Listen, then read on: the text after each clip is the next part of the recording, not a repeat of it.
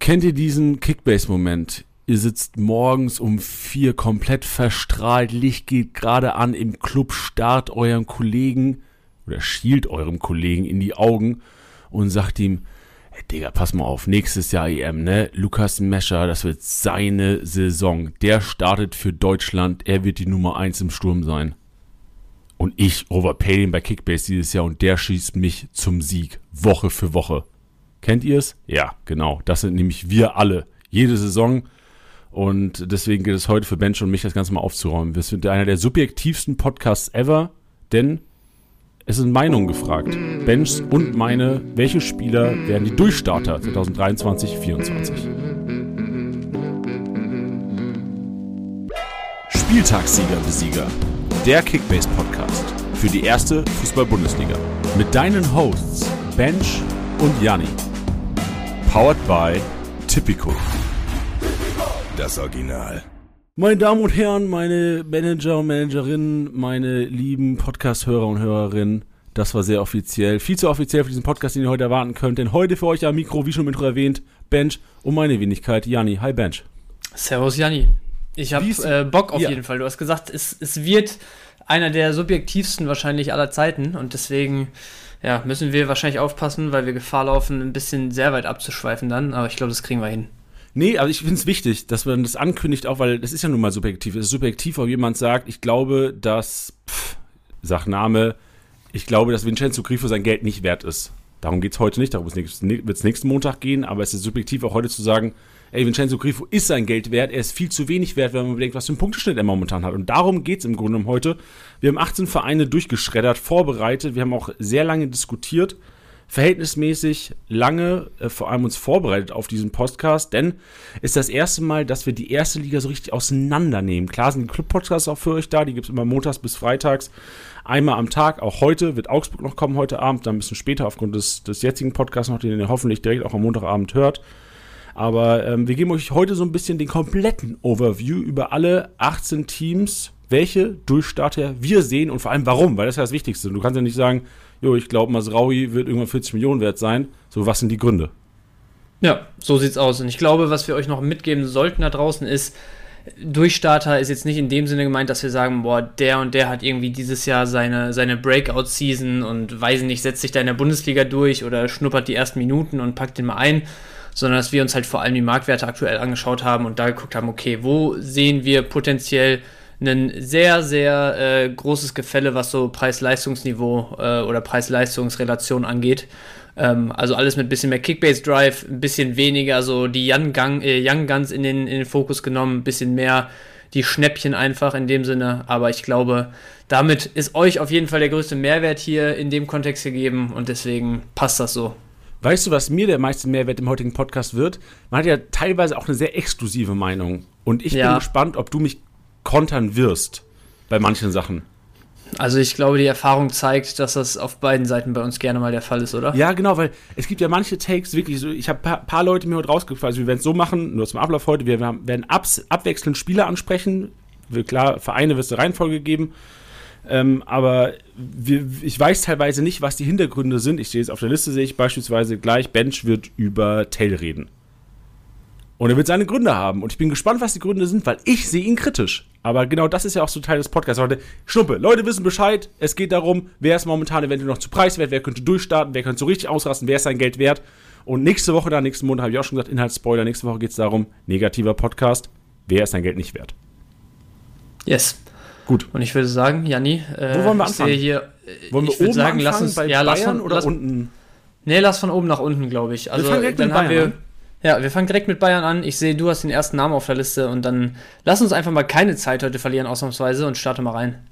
Ja, Kingsley Coman ist mein erster Spieler. Ist zwar 40 Millionen wert, aber ich sehe ihn als, wenn fit, und das ist nun mal das größte Risiko, was es bei ihm gibt, wenn fit, sehe ich ihn mit am meisten Spielzeit diese Saison. Over Gnabry, over Sané, der meiner Meinung nach an Rang 3 erst kommt. Was Spielzeit angeht, Problem ist, von der Spielveranlagung her ist Leroy Sané in diesem Trio der Kickbase relevanteste. Also pro Spielminute glaube ich, dass Leroy Sané die meisten Kickbase-Punkte machen wird. Trotzdem Command meiner Meinung nach mit der meisten Spielzeit dieses Jahr und deswegen auch seine 40 Millionen wert und vor allem einer, den man, glaube ich, in vielen Ligen gar nicht so hart overpayen muss, weil er oftmals, gerade in der Vergangenheit, ausgefallen ist, Manager enttäuscht hat und das, glaube ich, noch in vielen Köpfen. Ich musste gerade direkt lachen, als du den ersten Namen reingeworfen hast. Ähm, ich lese dir mal kurz eine Schlagzeile von vor 32 Minuten vor. Command muss Trainingspause einlegen. Nee. Doch. ja, also ich, ich sehe, also wenn ich mir die Startelf der Bayern angucke, dann sehe ich dieses Jahr so, also ich, ich glaube, die Licht ist absolut gesetzt auf den auf Feldspielerpositionen, Kimmich ist gesetzt und ich glaube, ein Musiala wird mehr oder weniger gesetzt sein. So, und ab von den dreien gehe ich schon auf jeden Fall mit bei dir, dass ich sage, Koman wird einer mit der meisten Spielzeit sein, äh, oder einer von denen mit der meisten Spielzeit, sofern er fit ist die ganze Zeit. Das Ding ist, der ist halt anfällig, das wird der auch nicht ablegen, hat trotzdem halt letztes Jahr trotz der Anfälligkeit echt krank gepunktet und ist halt, also wenn wir davon ausgehen, dass noch ein Neuner kommt, ein echter Neuner, und ich, also reden wir jetzt einfach mal von Kane, weil ich glaube, das ist im Moment das wahrscheinlichste Szenario, dann ist halt Koman von den Flügelspielern bei Bayern, wenn man dann mal Gnabry und Sané und so noch ins, ins Auge fasst, ist Koman der beste Assistent sozusagen für so einen echten Neuner. Das ist der, der am ehesten wirklich den Mitspieler quer vorm Tor sieht. Das ist der, der am ehesten das 1 gegen 1 auf dem Flügel sucht und mal eine Flanke vorherzieht und so. Den Gnabry und Sané sind beide so krass invers, wenn die auf der richtigen Seite jeweils spielen, dass sie selber zur Mitte ziehen, selber den Torabschluss suchen. Deswegen, ich sehe bei Koman auch schon krasse Relevanz dieses Jahr, absolut. Fitness wird halt ein Thema sein und für mich wird da ganz entscheidend, ob noch ein Stürmer kommt. Ich muss halt sagen, auf der anderen Seite so 40 Millionen ist eigentlich so die magische Grenze, wo ich so sage, also für 40 Millionen muss das halt schon ein, ein, Spieler sein, wo ich auf jeden Fall Top 5 bis Top 10 Potenzial irgendwie sehe. Ähm, sehe ich bei Koman, aber deswegen ist es halt für mich keiner, wo ich sage, geht da mit 9 Millionen Overpay rein, so, weil der ist zu günstig. Für mich sind die 40 Millionen halt angebracht, aber jetzt nicht viel zu billig. Ja, verstehe ich, genau. Also es geht auch eher, ich habe der, also komplett guter Call, auch diese, die Kane-Sache sehe ich komplett, wenn Bayern dann Abnehmer vorne drin hat, der nicht, der Choupo-Moting, der nicht ja, Füllkrug ist ja auch noch möglich, darum geht es heute nicht. Ja. Aber ich glaube, dass Coman da profitieren wird und generell die Bayern offensiv profitieren wird. Ähm, und guter Take, was, du hast ja so, ich würde keine 9 Millionen zahlen, ich glaube, das macht keiner. Ich glaube, keiner overpaid Coman mit 10 Millionen, außer es ist eine komplett kranke Liga. Wenn ihr jetzt gerade sagt, so, jo, in meiner Liga ist er für 52 losgegangen, Glückwunsch, ihr spielt in einer komplett kranken Liga. Coman 40 Millionen, da wirst du, in manchen Ligen habe ich das Gefühl, wirst du ihn für 42, 43 bekommen. Und dann ist er das auch wert, finde ich, wenn er fit bleibt. Jetzt diese Meldung von einer halben Stunde bricht mir ja total das Genick in meiner Argumentation gerade, weil genau das ist es, das Kickbase-Manager verzweifeln lässt. ich will auch nicht, wenn ich jemand für 50 Millionen kaufe, dann will ich keine Kopfschmerzen am Freitag haben. Ja. Und Command ist deswegen niemals 50 Millionen wert, oder er ist aber seine 40 wert. Er ist vielleicht seine 44 wert und wenn fit, wahrscheinlich auch seine 46. Aber ja, da ist halt immer dieses Wenn da. Ja, bei uns Gut. in der Liga ist er übrigens für 50,696 weggegangen, habe ich gerade extra du spielst auch in der Krankenliga. Ja, ist, aber da, ja, reden wir nicht weiter darüber. Ich hätte ihn gern gehabt. Dann, damit lassen wir es, glaube ich, dann stehen. Ja, für ist schön. Bin gespannt. Yes, ähm, ich gehe weiter zu einem Spieler, den du eben schon im Intro kurz vorgelesen hast. Und zwar Masraoui. Auf den ersten Blick einer, wo, glaube ich, jeder so erstmal abwinkt und sich denkt, ja gut, der hat jetzt ein paar Spielchen gekriegt und der wird vielleicht auch hier und da seine Spielchen kriegen, aber viel wird das nicht. Ich musste auf jeden Fall mit einem Zusatz reingehen, weil ich es davon abhängig mache, was mit Pavard jetzt dieses Jahr passiert. Wenn Pavard geht, hat für mich Bayern im Moment keinen konkurrenzfähigen Rechtsverteidiger, wo ich sage, der ist, ist einer, mit dem die ohne Kopfschmerzen einfach in die Saison als ersten Mann da gehen. Ähm, bei Fünferkette ist natürlich nochmal ein anderes Spielchen, aber die Viererkette ist ja auch auf jeden Fall ja, ein System, was, was äh, Tuchel gerne spielen lässt. Und deswegen sehe ich halt das Szenario, dass äh, Bayern gerade bei dem, bei dem Haken, was es im Moment gibt, bezüglich, ja, holen sie noch einen Sechser oder nicht, bei den wochenlangen Verhandlungen, was die, was die Neuner-Position angeht und und und, ein Pavard, man hört irgendwie immer noch nicht so richtig, was da jetzt Sache ist und was nicht. Ähm, ich könnte mir vorstellen, dass es hinten raus bei Bayern dann doch ein bisschen knapper wird, wenn man jetzt vielleicht auch einen Kane für großes Geld und einen Sechser noch für großes Geld holt. Dann wird nämlich nicht mehr so viel Geld da sein, um irgendwie einen Rechtsverteidiger noch für 40, 50 Mio irgendwo loszueisen.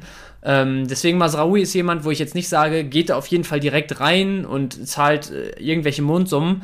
Ich sage aber, wenn sich abzeichnet, dass das eng werden dürfte, wenn es jetzt wirklich 100, 110 Millionen für Kane werden und nochmal 50, 60 für einen Sechser oder so, dann ist das jemand, wo ich sage, ich kann mir vorstellen, dass sie letztendlich mit ihm sogar in die Saison gehen. Selbst wenn man mit Fünferkette anfängt, dann zwischendurch vielleicht mal auf Viererkette switcht. Flügelverteidiger oder beziehungsweise Schienenspieler kann er auch. Und für 15 Millionen, wenn es ein Starter für die Münchner sein sollte, auch bei den Rohpunkten vor allem, die er letztes Jahr geliefert hat, finde ich, ist das halt ein absoluter Stil. Ja, völliger Stil, wirklich. Also ich sehe Masraui auch mit einer der größten Upsides, gerade was Spieltag so 1 bis 3 angeht, weil er ja. wirklich die komplette Vorbereitung, ja, Stand jetzt, kann alles noch was passieren, aber komplett mitmacht, jetzt Asienreise komplett macht, äh, fit ist und diese ganze Pavard wechselt, äh, Thematik, glaube ich, ihm enorm in die Karten spielt. Und ja. was ich sagen wollte, ich erinnere mich, in der Rückrunde war Masraui einer, wenn ich die, ich habe die Championship Erste Liga geöffnet und mein erster Gedanke war, okay, Bayern, viel Ballbesitz wahrscheinlich am Wochenende gegen, pff, Best Case so Hertha oder sowas, war mein mhm. erster Gedanke, okay, Masraui. Momentan, damals war ja. wahrscheinlich so 20 wert oder sowas, war immer der erste Gedanke, Masraui aufgrund, wenn die Bayern viel Ballbesitz haben, war eigentlich Kimmich und Masraui waren die, die gefühlt absolut sofort in 200 drinstehen hatten, durch die ja. Rohpunkte. Schön, yes. gute Argumentation, Mensch, sehe ich, könnte einer der Durchstarter werden, tatsächlich. Ich glaube, sehe ich so als, äh, als gar nicht so risikoreich für die ersten Spieltage. Also ich würde sogar davon ausgehen, wenn Pavard bleibt, sehe ich sogar Masraui aufgrund seiner seinem, seinem Offensivdrang und der, der Kompakt, also Delicht, wenn Delicht und Kim spielen sollten, mhm. glaube ich, eine enorme Kompaktheit und da kannst du auch, selbst wenn du Viererkette spielst, mit was Raue spielen, offensiv. Das ist ein Statement. Nehmen wir so mit. Aber gut, deswegen, also ich glaube, einer der, der größten Schnäppchen momentan, ich kann mir gut vorstellen, dass der in vielen Ligen über 25 kosten wird. Ja, kann ich mir auch gut vorstellen. Gut. Und mit nächste Personalie über 25, ich wollte gerade sagen, bist du direkt bei deinem nächsten, ne? Genau, bin ich direkt bei meinem nächsten, weil der ist angemessen momentan, auch wahrscheinlich noch zu preiswert aufgrund der letzten Meldung jetzt leider ähm, schade für alle Leute, die Guerrero overpaid haben. Alfonso Davis 26,7 Millionen. Äh, Guerrero wird erst im September zurück erwartet, deswegen Davies wahrscheinlich Spieltag 1 bis 8 erstmal gesetzt, wenn er selbst fit bleibt und ist für 26,7 noch zu preiswert. Ich erinnere mich, Davies war letztes Jahr und da, ich versichere mich ganz kurz, bevor ich irgendwie Scheiße erzähle, der war fast 40 wert, wenn ich mich entsinne zum Start. Ja, ich Gib glaube ganz auch, kurz. war sogar einer der wertvollsten Bayern damals. Alfonso Davies vor einem Jahr, Marktwert, ja, 38 Millionen. Da habt ihr das. Ja. Also der ist für mich, der ist momentan, äh, sollte er bei 35 sein, aufgrund der ersten 8 bis 10 Spiele wahrscheinlich sicher Startelf. Ja, habe ich nichts hinzuzufügen und äh, gehen wir zu dem letzten Bayern, hast du auch eben schon ganz kurz angerissen. Mathis Tell ist dann so der erste, ja, ich, ich nenne es mal Hot Take von mir äh, in meinen Augen heute. Ähm, für mich ist Chupomoting seit, ja, keine Ahnung, wann das losging da mit seinen Rückengeschichten und so letzte Saison, aber der, der kommt nicht in Tritt im Moment. Der hat jetzt in der Vorbereitung schon wieder, hat man irgendwelche Meldungen gelesen, noch nicht im Training und Aufbau und Rückschlag und äh, was auch immer.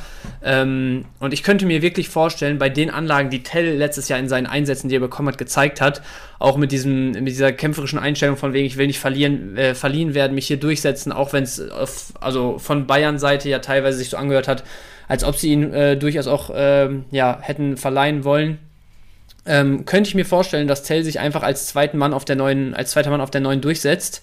Ähm, zusätzlich halt auch immer eine Option natürlich für die Außenbahn. Aber mit, äh, ich glaube, knapp 9 Millionen sind es jetzt. Ähm, angenommen, es kommt noch ein Stürmer, er wird dann nicht viele Startelf-Einsätze kriegen. Aber ich glaube, dass Tell dieses Jahr mit dem Potenzial, was er letztes Jahr hat aufblitzen lassen, auf jeden Fall sehr, sehr regelmäßige Einwechslungen bekommt. Und Bayern, Einwechselspieler, gerade in der Offensive, also so grob überschlagen, würde ich fast sagen, alle drei Einsätze, sagen wir mal, ist da halt mein Scorer dabei. So, und äh, wenn du das halt zugrunde legst und sagst, okay, der kriegt vielleicht so, ähm, vielleicht mal alle drei Spiele ein halbes Stündchen und sonst so 10, 20 Minuten vielleicht im Schnitt, ähm, lass es dann 25, 20, 25 äh, insgesamt so sein pro Spiel, dann macht er da halt bestimmt seinen 70er, 80er, 85er Punkteschnitt in meinen Augen, wenn es so läuft, ne? also Optimalvorstellung. Und wenn ich mich dann halt auf dem Markt umschaue, dass ein, keine Ahnung, ein Demirovic jenseits der 10 Millionen schon liegt, dass, äh, weiß ich nicht, ein Mukoko irgendwo bei 17, 18, 19 sich bewegt oder so. Ähm, und alles, was da irgendwie so Top-Level-Stürmer oder beziehungsweise bei Vereinen unterwegs ist, wo ich sage, da sind regelmäßige äh, Scorer auf jeden Fall drin, ist meilenweit, millionenweit entfernt von Tells Marktwert. Und das wäre sogar jemand, wo ich sagen würde, ich gehe sehr, sehr ungern einfach mit Jokern in die Saison in meiner ersten Elf aber Tell wäre jemand, wo ich echt relativ wenig Schmerzen mit hätte und für unter 10 Millionen Bayern Ersatzneuner, also den könnte man auf jeden Fall mitnehmen, sage ich im Moment. Ich habe oftmals die Eier nicht. Ich, ich traue mich ja. oftmals nicht, Joker einzubauen, ja. weil die halt Worst Case auch mit dem Nuller rausgehen können. Aber ich gebe dir völlig recht und ich habe auch mal geguckt. Anschlussprogramm Bayern, Bremen, Augsburg, Gladbach, alles drei sehr machbar, könnten schon ein paar Explosionen dabei sein. Tell, erstes Testspiel, null Aussagekraft, aber beim 27-05 Kisten zwei Vorlagen gemacht. Sollte er wirklich diese Form beibehalten, muss Tuchel Spielzeit ihm gewährleisten eigentlich. wenn Choupo-Moting, ja. wie du gesagt hast, nicht ready wird am ersten Spieltag, wenn vielleicht Kane noch dauert, sondern hast du vielleicht Kane, der jetzt nicht in der besten körperlichen Verfassung ist. Ich, ich, ich habe leider gar keine Ahnung, wie momentan bei Tottenham der Arbeitsstand ist. Aber weißt du was? Mm, ja, also sind auch in der Vorbereitung, aber noch nicht so weit, glaube ich, wie die Bundesligisten. Die genau, da hast du viel gegen die ja. Zweitligisten letztens getestet und äh, reihenweise auch nicht ganz so geile Ergebnisse erzielt. Also, okay, dann sagen wir ja. mal Szenario, ganz kurz, nur um Taylor abzurunden. Szenario, mhm. Kane kommt pff, zehn Tage vor dem ersten Spiel. Startet natürlich, kriegt aber nur 60 Minuten, weil er hat anscheinend noch, 90, noch nicht 90 Minuten im Tank. Tell bekommt 30, die ersten drei Spiele. Da hast du 90 Minuten mit den ersten drei Spiele, Torquote, ich, kann ich weiß ich leider nicht auswendig, habe mich nicht vorbereitet auf Matistel jetzt. Aber wahrscheinlich macht er, wie du gesagt hast, eine Kiste, vielleicht noch einen Assist drin und da hast du auch mit Teampunkten wahrscheinlich 250 bis 300 und da hast du fast einen 100er Schnitt. Ja. Also sehe ich ähnlich und äh, also ich, ich ja. sag mal gerne deine Einschätzung zu Choupo-Moting, weil ich glaube, selbst wenn er jetzt wieder fit wird, also das ist natürlich jemand, mit dem hat Tuchel schon überall gefühlt zusammengearbeitet und natürlich weiß man auch, was man an ihm hat und das ist ein absolut geiler Stürmer, keine Frage. Aber mit dem was Tell letztes Jahr angeboten hat, plus, dass du halt jetzt einen richtigen ersten Neuner holen willst für viel Kohle und den Chupomoting jetzt auch, ich weiß nicht, 33 oder was ist und so langsam halt auch wirklich körperlich abbaut, merkt man ja im Moment an der Anfälligkeit. Also für mich sind die Chancen also ganz subjektiv mindestens 50-50, dass Tell sich jetzt im Laufe der Saison als äh, erste Alternative für da vorne durchsetzt. Also als erste äh, Alternative zur, zum Startelf-Spieler, ne? Ja, gehe geh ich mit und vor allem das sehen wir auch momentan in der Liga 2. In Liga 2 ist, äh, ist der Start am Freitagabend und da bildet sich auch schon ab, dass es viele Spieler in die Startelf packen, aufgrund von Spielern, die nicht rechtzeitig im Training waren, die jetzt, jetzt letzte Woche erst eingestiegen sind und die werden einfach nicht starten. Das haben wir ganz oft beim HSV, was ist, Dompe ist es, glaube ich, äh, Jatta und Co. Und da gibt es noch ganz viele andere Fälle in der zweiten Liga und wir sehen da, und das wäre für mich auch ein Learning für die erste Liga, wenn Spieler die Vorbereitung komplett mitmachen, haben sie einfach einen Vorteil und den habe ich zumindest auf jeden Fall die letzten Jahre nicht so arg berüchtigt äh, in Bezug auf Kickbase. Ja, absolut. Ja, ich bin Gut. gespannt. Also Telemas Raui könnten gerade für Spieltag 1 echt eine Option sein, je nachdem, wie das was natürlich mit Kane passiert. Ja, wir warten ab. Also natürlich sind wir jetzt auch sehr früh dran, ne? muss man vielleicht auch noch reinwerfen dazu. Die Bundesligisten haben jetzt gerade so ihre ersten Tests gegen viele unterklassige Spiel äh, Gegner gespielt. Ganz, ganz so viel kann man da jetzt äh, in den meisten Fällen noch nicht draus ziehen, aber lieber früh dran sein und vielleicht einmal Risiko nehmen, was dann äh, ein bisschen too much war, als äh, zu spät einsteigen und am Ende des Tages irgendwie nicht mehr die, die Qual der Wahl zu haben und irgendwie alles nehmen zu müssen, was sich einem noch anbietet. Von daher, ja, probieren und äh, Tell wäre jemand, wo ich sagen würde, wenn ihr den irgendwie, also sag mal, 8,9 hat jetzt Marktwert, also alles bis, bis, ja, alles bis gut 10 würde ich auf jeden Fall zahlen im Moment für den. Gut, dann das nächste Fragezeichen, Benze Baini. Ich habe ihn als möglicher Durchstarter drin auch schon eines, also fast 30 Millionen wert. Das ist heftig. Also wirklich, Benze Baini fast schon 30 Millionen wert ist ein Statement und ich höre dich auch schon pusten und wir haben auch in der Vorbesprechung schon ein bisschen, oder ich konnte bei der Vorbesprechung auch schon ein bisschen von dir raushören, dass du ein bisschen kritischer Richtung Benze Baini gehst. Ich versuche ganz kurz meine Pluspunkte für Benze Baini und meine Argumente für der Kollege ist einer, der 35 bis 40 Millionen wert sein könnte. Ähm, ich weiß, das ist, ist wirklich heftig, aber ich, ich, erwarte sehr viel von Benze Baini und der Hauptgrund ist sein Spielstil. Ich habe ja. die Hoffnung, dass er eventuell Elber schießen könnte. Ich habe die Hoffnung, dass er weiterhin diesen Offensivdrang hat, den er bei Gladbach auch schon hatte. Kann natürlich gut sein, dass Terzic ihn so ein bisschen sagt, ey Digga, du musst hinten bleiben, wir müssen defensiv spielen. Was bei Guerrero immer so ein bisschen so sein, Terzic hat immer so ein bisschen Kopfschmerzen gehabt bei Guerrero, weil er halt immer gerne nach vorne gelaufen ist und hinten Verteidigung kommen, Leute, lass mich, lass mich nach vorne laufen. Und das, das gleiche Problem hat Benze Baini. Wenn er, für, für Dortmund wäre es kacke, aber für Kickbase wäre es geil, wenn er diesen Drang nicht abschalten würde, sehe ich da einen 35 Millionen Spieler aufgrund der, des Ballbesitzes bei Dortmund, der Kopfballstärke bei Standards. Dortmund auch ein Team, was noch jede Menge Potenzial hat über Standards. Vor allem sollte Reus da so ein bisschen rausfallen. Reus zwar immer wieder starke Freischüsse geschossen, aber ich fand äh, direkt aufs Tor ja. Flankentechnisch fand ich von Reus letzten Jahre so ein bisschen, äh, korrigiere mich gerne Bench, aber hat schon leicht abgebaut. Also alles, was Guerrero geschossen hat, fand ich immer gefährlicher. Ja, ich, ich finde halt, also durch die Schusstechnik von Reus ist es halt für Freund und Feind oft unberechenbar, ne? wie der jetzt fällt und so. Deswegen bei ja, ja, aber ich halt mein, teilweise ein bisschen schwierig einfach. Genau, ähm, aber Schuss, ja. klar, direkter Schuss aus Tor, Freistoß, klar, Reus Prime richtig stark, immer noch, aber ja, Vorbereitung und da. Ja, aber ich, ich, ich fühle deinen Punkt. Also Hereingaben von Reus halt immer schwieriger, als wenn du einfach jemanden hast, der dann einen straighten Ball mit ein bisschen Zug halt reinbringt und du kannst ihn gut berechnen, sage ich mal. Also bei Reus, die sind ja teilweise geflattert, also da, da ist auch gern mal ein Süle dann frei vor der Hütte aufgetaucht und trifft den Ball nicht richtig, weil der im letzten Moment irgendwie noch ein Stück wegzieht oder so. Aber äh, ja, ich, ich glaube ehrlich gesagt, Elfer werden erstmal kein Thema sein bei Benzebaini. Ich glaube, da musst du mit einem anderen Status zu einem Verein mit den Ambitionen kommen, um da irgendwie dich direkt in der Hierarchie da ganz vorne anstellen zu können. Also, so, weiß ich nicht, lass den jetzt lass den von, von Bayern kommen als absoluten Prestigetransfer, der irgendwie bei Bayern dann Elfer geschossen hat, wenn er auf dem Platz stand oder so ist was anderes. Aber ich glaube, Benzebaini kommt jetzt mit großen Hoffnungen und ich glaube, der wird auch erstmal unangefochtener Stammspieler sein. So die Frage stellt sich für mich auf jeden Fall nicht. Ich glaube aber nicht, dass er halt direkt das Standing hat, sich irgendwie ewig viele von den Standards und so nehmen zu können. Also als Linksfuß, Freischiss aus dem Halbfeld und so kann ich mir schon vorstellen. Ähm, aber so Elver, glaube ich, fallen erstmal weg, was halt dann auch schon immer mal wieder Punkte äh, waren, wo er, wo er für Gladbach gut mal genetzt hat. Ich glaube auch, dass sein Spielstil ihm sehr entgegenkommt im Dortmunder System. Ähm, aber genau, was du gesagt hast, so Terzic hatte immer ein bisschen Kopfschmerzen mit Guerrero, wird ihn da versuchen, ein bisschen im Zaum zu halten. Und ich glaube auch als, als Neuankömmling wirst du erstmal da noch ein bisschen, ja, weiß ich nicht, tendenziell ein bisschen disziplinierter auftreten, äh, ganz platt gesagt jetzt. Deswegen kann ich mir vorstellen, dass Benze Baini ungefähr bei den Punkten landet, die er in Gladbach geholt hat. Äh, Elva und ein bisschen Offensive fällt weg. Teampunkte kommen sicherlich ein paar dazu. Für mich ist das jemand, wo ich ehrlich gesagt, selbst bei 29 Millionen, warte mal, ich gucke mir mal jetzt im Vergleich das Dortmunder Team an. Ähm, also mir fällt zum Beispiel einen, einen Schlotti zum, ja gut, der ist 37 wert, dann passt das. Ein Süle ist ungefähr, hat ungefähr den gleichen Marktwert. Sehe ich jetzt ehrlich gesagt auch nicht riesen, keinen riesen Unterschied bei denen. Ein Brand ist bei, ja gut. Also im, im Teamvergleich ist er schon auf jeden Fall nicht überteuert, aber äh, ähnlich wie bei Command sehe ich den Preis eigentlich als angemessen. Aber eine Nachfrage. Wer, ja. wer soll denn sonst die Elber schießen?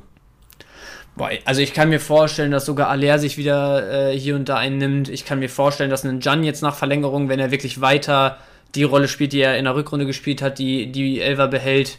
Also ich, ich sehe da schon so zwei, drei Kandidaten. Also Aller und Jan würde ich beide auf jeden Fall vor Benzebaini bei Elvern sehen. Okay, also klar, wahrscheinlich bist du bei Dortmund besser drin. Ich bin trotzdem der Meinung, dass Benzebaini der bessere Elverschütze, der sichere Elverschütze ist kann von sein. drei. Aber mal sehen. Sein, Bin gespannt, wie, wie es da hingeht. Ja, wenn, also das ist eine Riesenentscheidung. Wenn Benzema die Elva nicht schießt, dann ist er wahrscheinlich 30 Millionen wert. 25 ja. bis 30. Wenn er sie schießen sollte, hast du sofort ein Plus von 5 bis 10 Millionen, das punktetechnisch ja. sich widerspiegeln würde. Kann gut sein. Ich kann mir aber auch vorstellen, dass du vielleicht sogar gar nicht so den klaren Schützen hast bei Dortmund. Ne? Also, finde ich immer halt tricky. Finde ich generell drei... immer tricky. Ja. So, ich finde es geil, ja, wenn, wenn, wenn du keine Diskussion hast, jeder auf dem Platz weiß genau, Elver Kruse schießt, Elver Benze bei ihnen ja. schießt, Elver ja, bei Bayern genau dasselbe. Wer schießt die Elfer dieses Jahr? Ja, ich, ich kann es dir nicht sagen. Viel, genau. Also, ich meine, hat Kimmich am Ende geschossen letztes Jahr? Ich glaube schon, ne? Ja, ja. Der hat eingeschossen. Da war auch das klare Statement von Tuchel: Kimmich schießt Elfer. Aber Kimmich ja. ist nicht der beste Elferschütze der Welt. Nein, auf keinen Fall. Aber ich, also, wenn Kane kommt, schießt der die Elfer und ansonsten schießt Kim die. Äh, Boah, Kane ist Kimmich krank gut im Elferschießen, ne? Ja, der, also abschlusstechnisch macht dem keiner was vor. Ich habe bei Kane mal gelesen, dass Kane unter der Woche schon weiß, in welche Ecke er schießen wird am Wochenende. Ja, besser ist das auch. Ja, oder? Also ich finde es wirklich, ja, wirklich. wirklich besser. Ja, also besser so, als äh, kurzfristig entscheiden und dann doch ein bisschen fickerig irgendwie sein.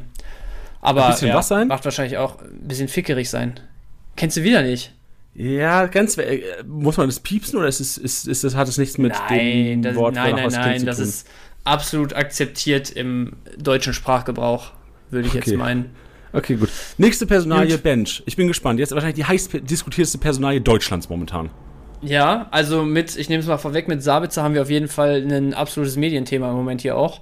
Ähm, ich muss sagen, für, also jetzt in der, im Kickbase-Relevanz-Kontext, ist das für mich gar keine Personalie, die wir heiß diskutieren müssen, weil für mich ist der mit 10 Millionen Marktwert, ich sehe den absolut im direkten Duell für alle zentralen Positionen eigentlich. Diese deutliche 6, wenn es sie wieder gibt mit John, äh, da sehe ich ihn jetzt vielleicht nicht, aber die beiden anderen Positionen, also lass einen Adeyemi, einen Malen mal wieder ein paar WWchen haben, dann rotiert auf einmal einen Brand auf die Außenbahn, du hast eine Achterposition frei, lass einen Matcher am Anfang nicht so überzeugen und du hast einen Sabitzer im direkten Duell. Also für beide Achterpositionen kommt er in Frage für mich da. Ähm, ist also in meinen Augen auch ernsthafte Konkurrenz. Ich war nie ein Riesenfan von ihm, muss ich sagen. Aber ich meine, also, ne, der hat bei Menu eine absolut, also jetzt nicht tragend, aber eine, eine absolut solide Rolle gespielt, wo er da jetzt das halbe Jahr verliehen war.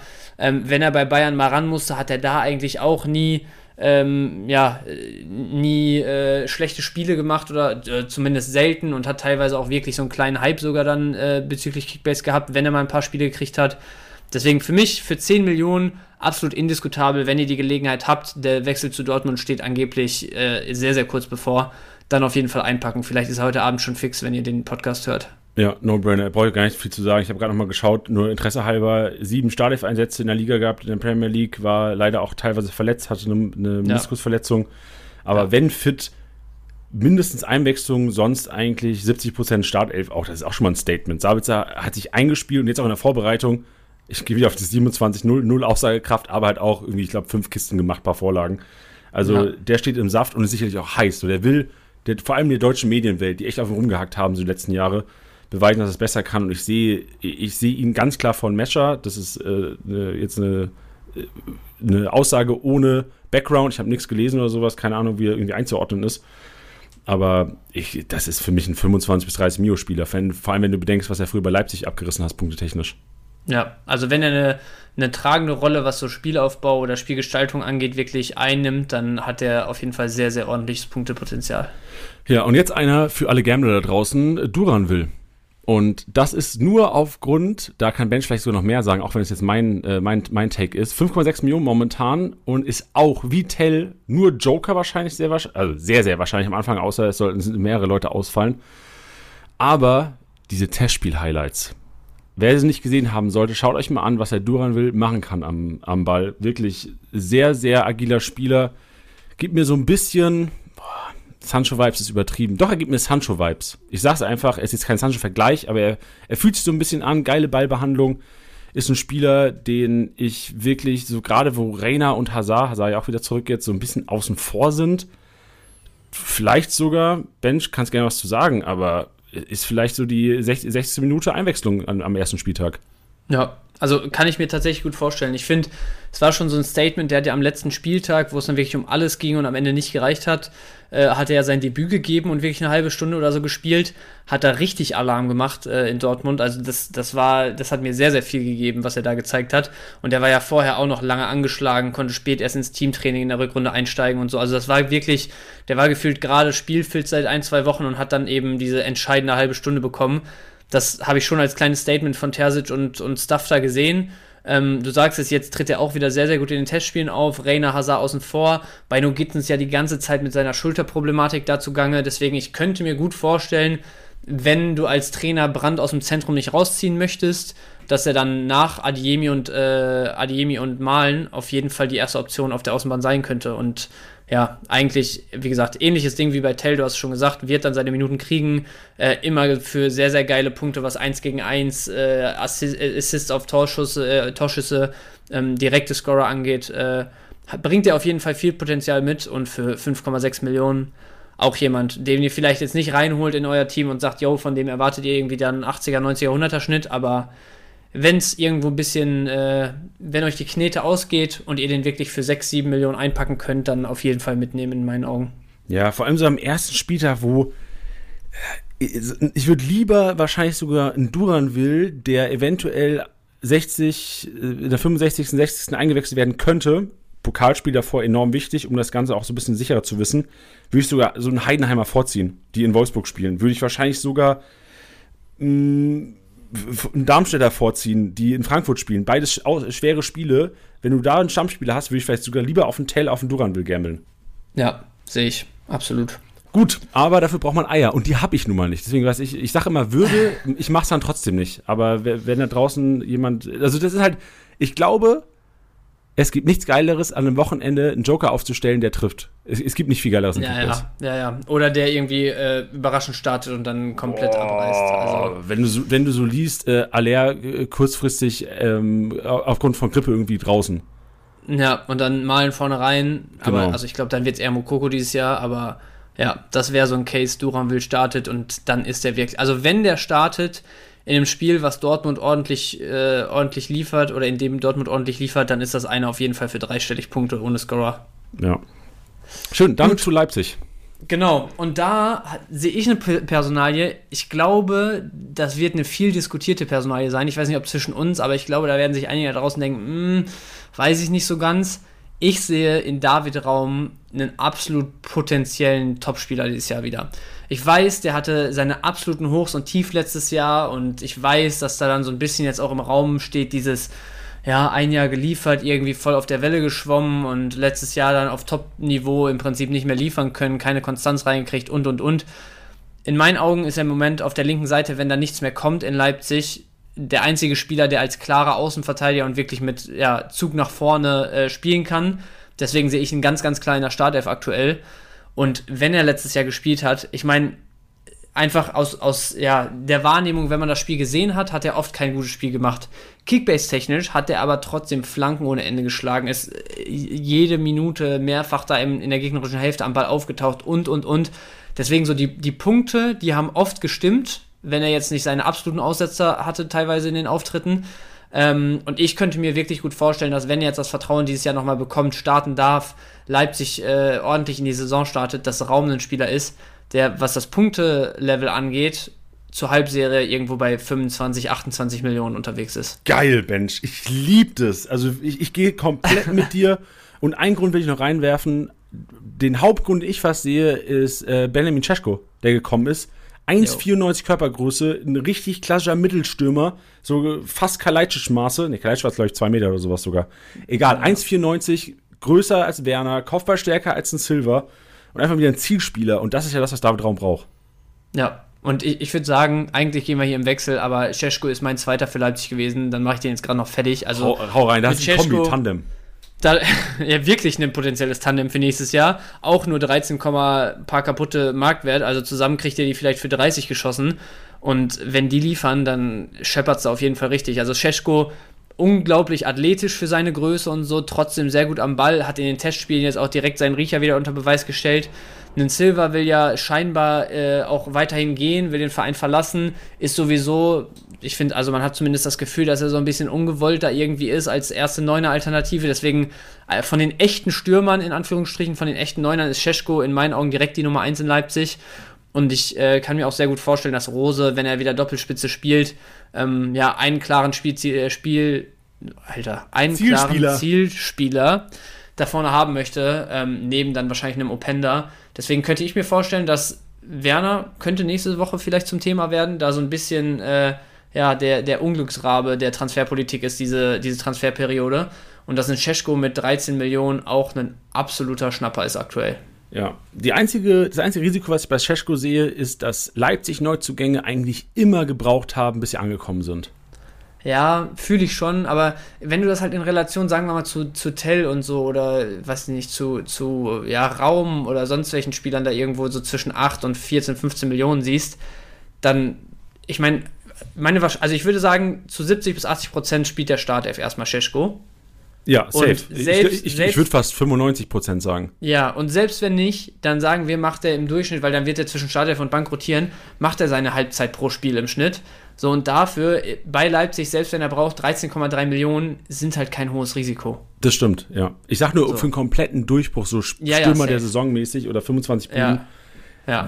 Ich sehe sogar eher Rückrunde noch als Hinrunde, weil, also mein Gefühl sagt mir immer bei Leipzig Neuzugängen langsam. Ich habe auch, hab auch Schiss ja. vor Openda. Ich habe richtig Schiss dass der auf den Markt ja. kommt ich Butter rein. Ja, bei, bei Openda hätte ich sogar glaubt, ja. Ja, ich, ich finde es auch schwierig. Hast du schon einen Punkt auf jeden Fall. Ja, Openda werden wir übrigens nicht thematisieren, weil ich ihn, also ich persönlich kann es ja gerne auch mal die Namen, deine Meinung zu sagen, ich sehe ihn nicht als Durchstarter. Ich sehe ihn mit 35 Millionen momentan fast ist er, glaube ich, nicht. Ich korrigiere gerade nochmal. Ich glaube sogar 38 oder so. Ne, 30 Millionen kostet er glatt. Oh, okay. Ja, geht noch, aber ich hätte lieber, also Benzebaini oder Openda, Benzebaini. Ja, würde ich Stand jetzt auch sagen. Ist sicherer einfach. Ja. Gut, dann, äh, ich sehe deinen Take. Wir gehen zu meinem, äh, es ist auch ein Tandem, aber ein komplett anderes, äh, kein klassisches Tandem, sondern ein Duo, wovon einer sehr wahrscheinlich nur die Relevanz in Kickbase besitzen wird dieses Jahr und einer davon wirklich ein Durchstarter sein könnte. Die Thematik Simakar Guardiol.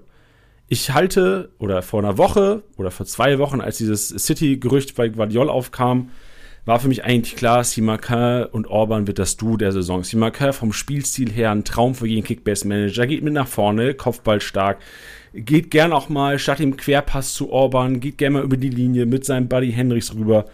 Also, Simakar wirklich ein Traum für jeden Kickbase-Manager. In meinem Kopf, ich overpay den jetzt schon, in meinem Kopf. Der ist noch nicht mal auf dem Markt, ich overpay den schon in meinem Kopf. Das ist 24 Millionen Innenverteidiger, wenn Guardiola wechseln würde. Ja. Und Rose nicht Klostermann so geil finden würde. Ja, kommt dazu, aber ich glaube, da, also eigentlich sollte Simakan jetzt in der zweiten, dritten Saison dann schon die Nase vorhaben, äh, vorne haben in meinen Augen. Also Ja. ich, ich sehe Klostermann eher so als wirklich Lückenstopfer, so Allzweckwaffe irgendwie da in der Defensive. Simakan, finde ich, hat es jetzt schon gezeigt, die letzten zwei Jahre, was, was der an Potenzial mitbringt und sollte dann eigentlich jetzt auch die Chance kriegen, sich da zu beweisen. Gut, schön. Das ist Musik in meine Ohren. Deswegen 24 Millionen, nicht übertrieben, 14,2 momentan. Ein total preiswerter Spieler. Und wenn man auf den Guardiol-Abschied gambeln würde, der zu, pff, Ben, wenn du, wenn du eine Zahl nehmen müsstest, so 70 Prozent, 75 Prozent Ja, wechselt der? hätte ich auch gesagt. Ja. Und der, der zweite Case ist jetzt der Guardiol selbst. Der ist 21,4 Millionen, sinkt, sinkt, sinkt, weil alle denken, oh, der wechselt wahrscheinlich eh, was soll ich denn jetzt kaufen? Was ist, wenn der nicht wechselt? Es gab jetzt eine Aussage, ich glaube, es hat Eber sogar gesagt, der gemeint hat, jo, jetzt, äh, wir, wir sind nicht mehr finanziell angewiesen. Wir haben durch unsere Verkäufe bis jetzt so viel Geld eingenommen, dass wir gesichert sind und wir brauchen das Geld für Guardiol nicht. Und der einzige Grund könnte jetzt natürlich sein, klar, es gibt eine Summe, die du einfach nicht ablehnen kannst, wo du dann einfach auch aus, ähm, aus wirtschaftlichen Gründen sagen musst, jo, das ist, das ist unser Geschäftsmodell ja auch teilweise in Leipzig, dann die, die Jungen holen, Marktwert steigern und dann an die, in, an, in die Weltklasse abgeben. Aber nach dem äh, Soboschei-Transfer brauchen die kein Geld mehr. Und ich habe ein Meme gesehen, das ist ganz geil, ähm, von, oh, die Seite hat, glaube ich, That, That Guy's Jokes oder sowas, wo äh, kennst du dieses Video, wo ähm, Mourinho nach äh, der Euroleague mit dem Bus durch die City fährt und äh, so wie so der Papst sich huldigt und aufs Wappen klatscht? Nee, kenne ich nicht, aber ich kann es mir genau vorstellen. Genau. Und dann ist so die Caption, ähm, Jürgen Klopp, äh, ich sag's auf Deutsch einfach jetzt, Jürgen Klopp, als er quasi 30 Millionen extra mehr für Soboschlei bezahlt hat, damit City Guardiola nicht bekommt. Verstehst du? Ja, ist geil, ist geil, ja. genau, richtig. Ey, das ja Wenn auch das jetzt wirklich so passiert, dann ist es sehr geil. Ey, genau, weil dann, also auch wenn die Innenverteidigung von City auch einen mega Job gemacht hat, aber ich glaube, Guardiola wäre trotzdem noch mal ein Upgrade. Ich glaube, Guardiol wäre für jedes Team dieser Welt erstmal eine Bereicherung. Ja, und auch euer Kickbase-Team, wenn ihr darauf gambeln wollt, weil so langsam, so unter 20 sehe ich den nicht krass sinken. Nee, also Irgendwann unter wird er die 20, Kurve bekommen. wenn der bleibt, selbst wenn der die Saison nicht, nicht gut anspielt, gehen wir mal davon aus, dass Leipzig echt irgendwie schlingert am Anfang, der keine guten Spiele zeigt, dann wird der trotzdem wieder auf die 30 Millionen zugehen, selbst wenn er am Anfang einen 70er-Schnitt spielt. Ja. Und wenn man so davon redet, dass ein 70er-Schnitt schon wirklich sehr, sehr unter seinen äh, Möglichkeiten wäre, also normalerweise rechnest du bei Guardiol safe mit 100 plus. Genau, und vor allem auch, je nachdem, was du halt von Leipzig erwartest. Ich, ich sehe Leipzig defensiv enorm stabil. Offensiv ein Riesenfragezeichen, weil wirklich viele Abgänge, viele Neuzugänge. Aber defensiv, gerade wenn Gulaschi wieder fit sein sollte, sehr stabil.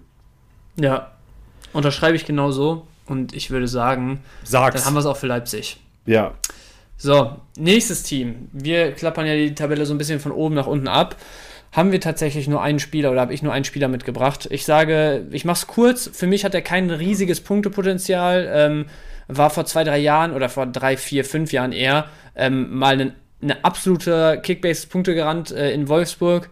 Jetzt sehe ich ihn, sofern kein Neuzugang äh, kommt, auch bei Union links erstmal gesetzt. Roussillon hat da, finde ich, eine ganz ordentliche Rolle letztes Jahr gespielt.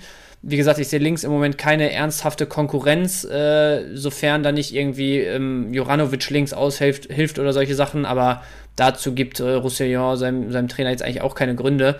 Deswegen für mich mit 4 Millionen Marktwert, ab, äh, also wenn ihr, wie gesagt, mit der Kohle dahinter zuschauen müsst, dann sind 4 Millionen für einen Starter bei Union, selbst wenn die nicht so eine Saison wieder wie die letzten zwei Jahre spielen, aber defensiv werden die einigermaßen sicher stehen, da ist mal ein zu Null drin. Ähm, ein Roussillon hat auch immer seine Aktionen, also die Punkteausbeute, die er so jetzt die letzten eineinhalb Jahre hatte, ist in meinen Augen schon wirklich so das Minimum, was der liefert eigentlich, wenn er auf dem Platz steht. Deswegen da 4 Millionen kannst du einpacken, keine Wunder erwarten, aber 4 Millionen gut investiert. Schön. Ich mache direkt weiter, weil keine Diskussionsgrundlage. Äh, Atubolu. Keeper Freiburg, falls ihr den Namen noch nicht kennen solltet, ihr werdet ihn öfters hören dieses Jahr. Er ist die Nummer 1 bei den Freiburgern, 8,5 Millionen. Auch da ganz kurz und knapp. Das ist für mich einer, der im November 15 bis 16 Millionen wert sein wird. Der wird einen 103er Schnitt haben am Ende der Saison. Ähm, vielleicht auch einen 97er Schnitt, so in der Range irgendwie. 90 bis 110. Du machst nichts falsch mit ihm. Du hast einen Stammkeeper und Freiburg ein Team, was gerne mal zu Null spielt und last und gar nicht liest der Kollege, doch vielleicht auch liest, weil es einfach wieder Geträume in meinem Kopf ist.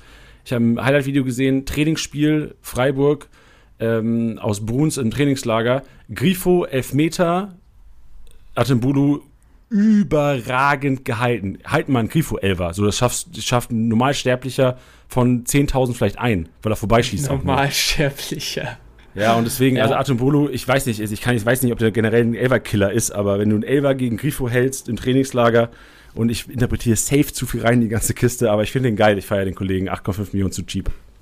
Ja, gehe ich aber auch auf jeden Fall mit. Äh, auch nicht viel zu diskutieren. Und dann kannst du sogar weitermachen. Leverkusen. Jonas Hofmann, 36 Millionen. Und da fragen sich viele da draußen, ist er das wirklich wert? Und ich, das ist da, wo ich mir so ein bisschen auch Bock habe, mich aus dem Fenster zu lehnen. Nicht, weil ich irgendwie Leute in den Tod schicken will oder Leute zum Overpay anstecheln will. Jonas Hofmann, das ist eher so ein bisschen eine psychologische Kiste, die ich bei ihm sehe. Jonas Hofmann hat immer krass performt, wenn es irgendwie ein wichtiges Spiel für Gladbach war. Und wenn Jonas Hofmann performt hat, hat Gladbach auch performt. Und jetzt hat Jonas Hofmann einen, einen Wechsel in seinem Leben, eine neue Herausforderung. Und ich glaube, das wird ihn so motivieren, wie ihn sonst nur Spiele gegen Bayern, gegen Dortmund, gegen Leipzig motiviert haben, wo er abgeliefert hat, noch und nöcher MVP-Performance gezaubert hat, noch und nöcher. Und ich habe so das Gefühl, dass das eine Jonas Hofmann-Saison wird. Dass Jonas Hofmann ein Top ich habe auch kein, ich bin nicht geil darauf, jetzt Statements hier rauszuhauen, aber Jonas Hofmann halt so eine 4000-Punkte-Saison hinlegt, irgendwie ein Top 10 Punkte in der App sein wird. Und da ist er halt locker seine, ähm, was ist jetzt wert, 36 Millionen wert.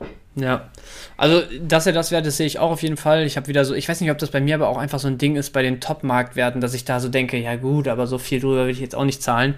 Also der bringt auf jeden Fall Potenzial für 36, 40 Millionen mit, in meinen Augen.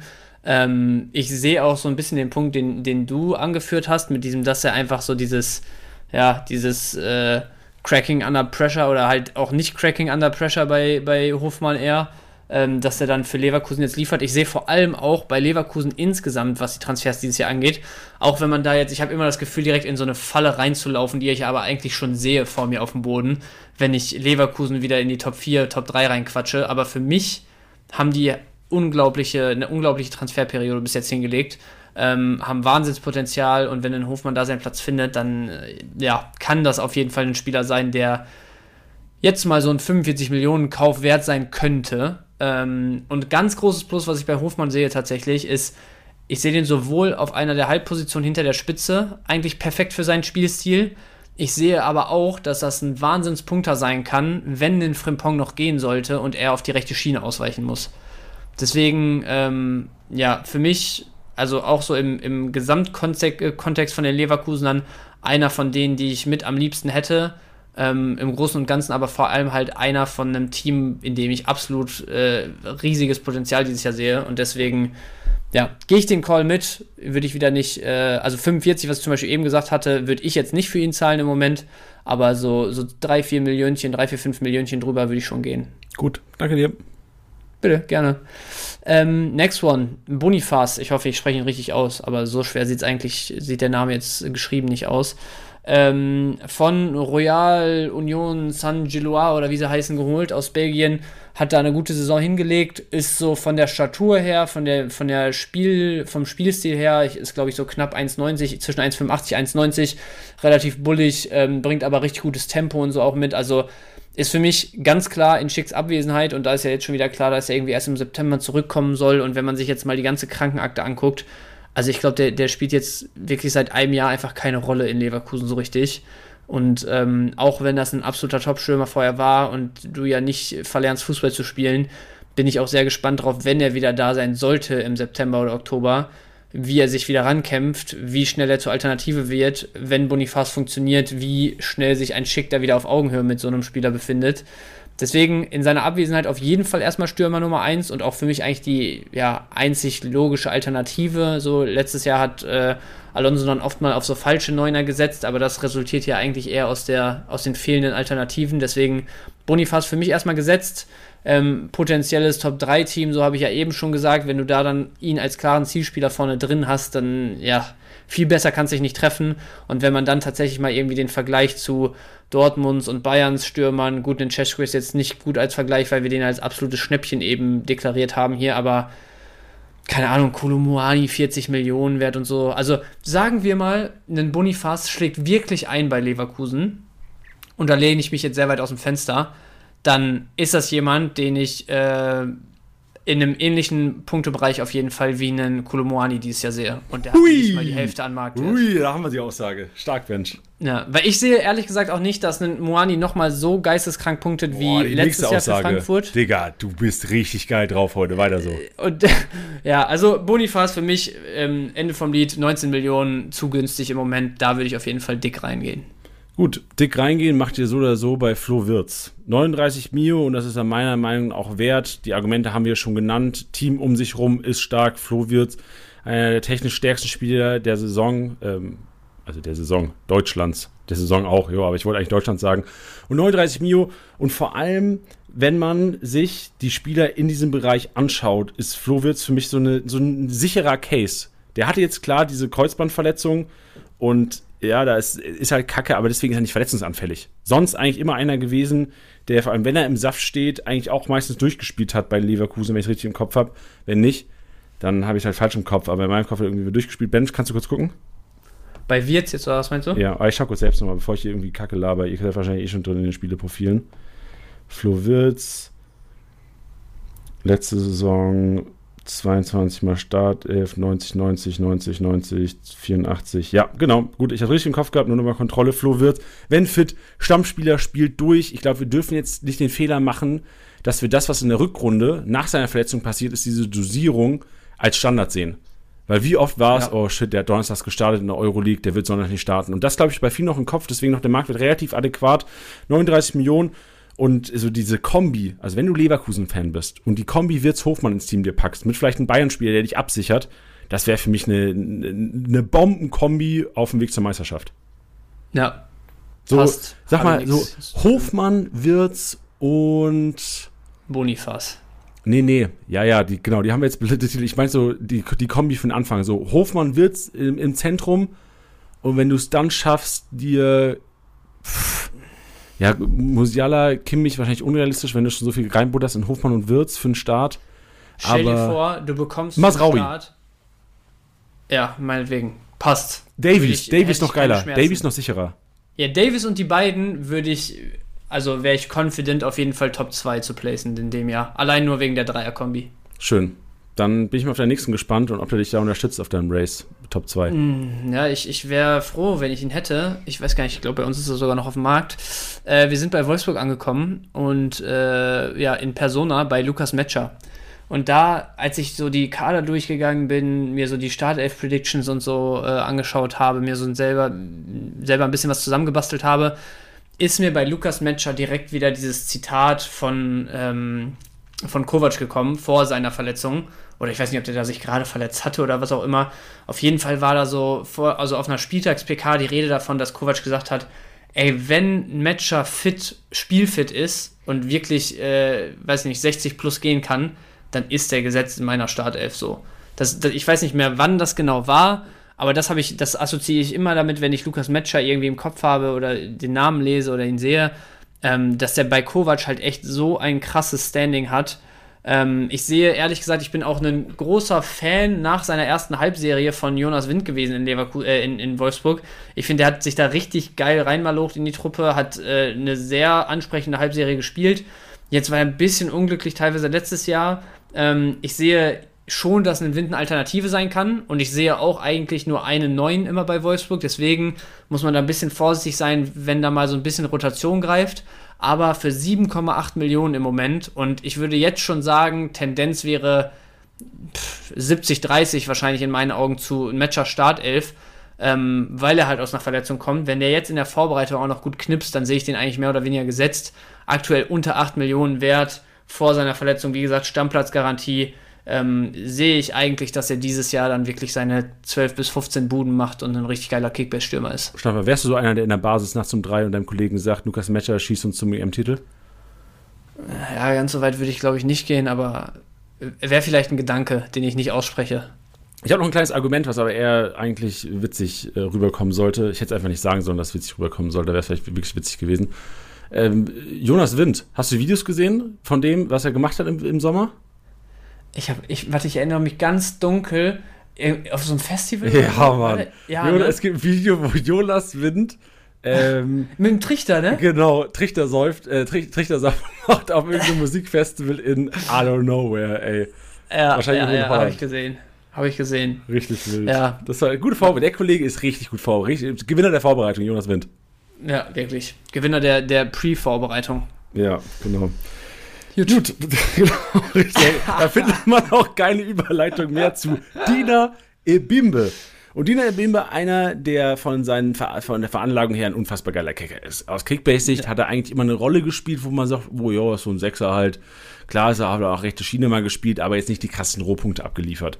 Und Dina Bimbe ist, so, ist ein Risikocall. Er ist 9,5 Millionen wert, ist er wahrscheinlich auch wert, wenn man bedenkt, was er letztes Jahr so abgerissen hat. Ich antizipiere aber die Doppel-6 oder beziehungsweise die 6-8, je nachdem, wie es interpretiert wird, ähm, dass Giri neben Dina Mbimbe spielen sollte und das würde Dina Mbimbe zu einem machen, der einfach offensive Freiheit hat.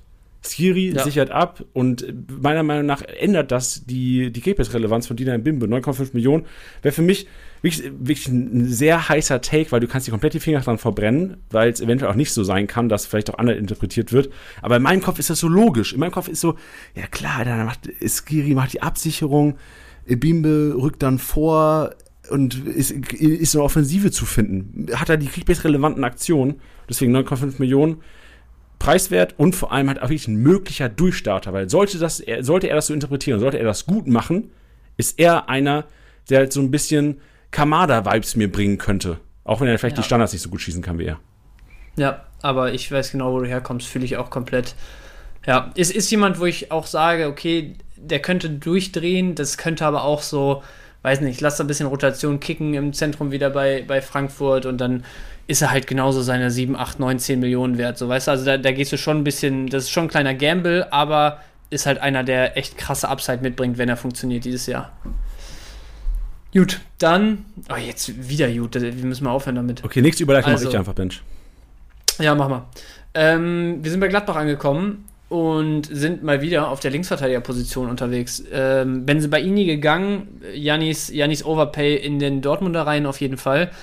Einer von meinen ganz klaren Overpays bei Gladbach wäre tatsächlich, auch wenn ich jetzt nicht der unbedingt größte Fan von ihm spielerisch oder so bin, aber Luca Netz scheint im Moment, also scheint ja auch mit der Perspektive gekommen zu sein, jetzt wirklich ein Starter zu sein in dieser Saison. Ähm, es sieht im Moment schwer danach aus, war letztes Jahr schon jemand, der wirklich gute Standards getreten hat, ähm, von denen er jetzt wahrscheinlich noch mehr bekommen sollte, wenn er startet und wenn da Benzebaini und Co. nicht mehr äh, rumrennen. Deswegen mit 5,7 Millionen im Moment jemand, ähm, ich habe hier tatsächlich gerade noch so eine ähm, ja, Predicted Frankfurt äh, ähm, Startelf vor mir.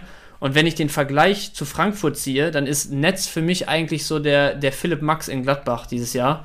Und ein Philipp Max ist bei 9,5 Millionen Marktwert, wo ich sage, dafür würde ich ihn sogar holen. Vielleicht sogar ein bisschen mehr, wenn ich drüber nachdenke, dass er gefühlt alle Ecken und sowas tritt. Deswegen Netz auf der anderen Seite ähm, Gladbach vielleicht noch ein bisschen unberechenbarer als Frankfurt, was die Teampunkte angeht, aber seine 7, 8 Millionen ist er in meinen Augen wert. Unterschreibe ich und gehe weiter mit meinem Zehner. Und ich antizipiere ihn auch in der Startelf die ersten Tage, weil zuletzt auch Kapitän gewesen. Flo Neuhaus, 10,7 Millionen, hat wirklich ein krankes Potenzial. Fußballerisch, das so oder so. In Kickbase haben wir es nicht immer gesehen, aber durch die vielen Veränderungen Offensive, Hofmanns äh, Spielbeteiligung fallen weg. Stindel-Spielbeteiligung fallen weg. Und da ich auch nicht einschätzen kann, wie Honorar und Player, Player schon eher, und ähm, die anderen neuen Verpflichtungen in der Offensive das abfangen werden, sehe ich einfach die Chance für Flo Neuhaus, da einiges zu übernehmen und so ein bisschen Führungsspieler zu werden, auch da.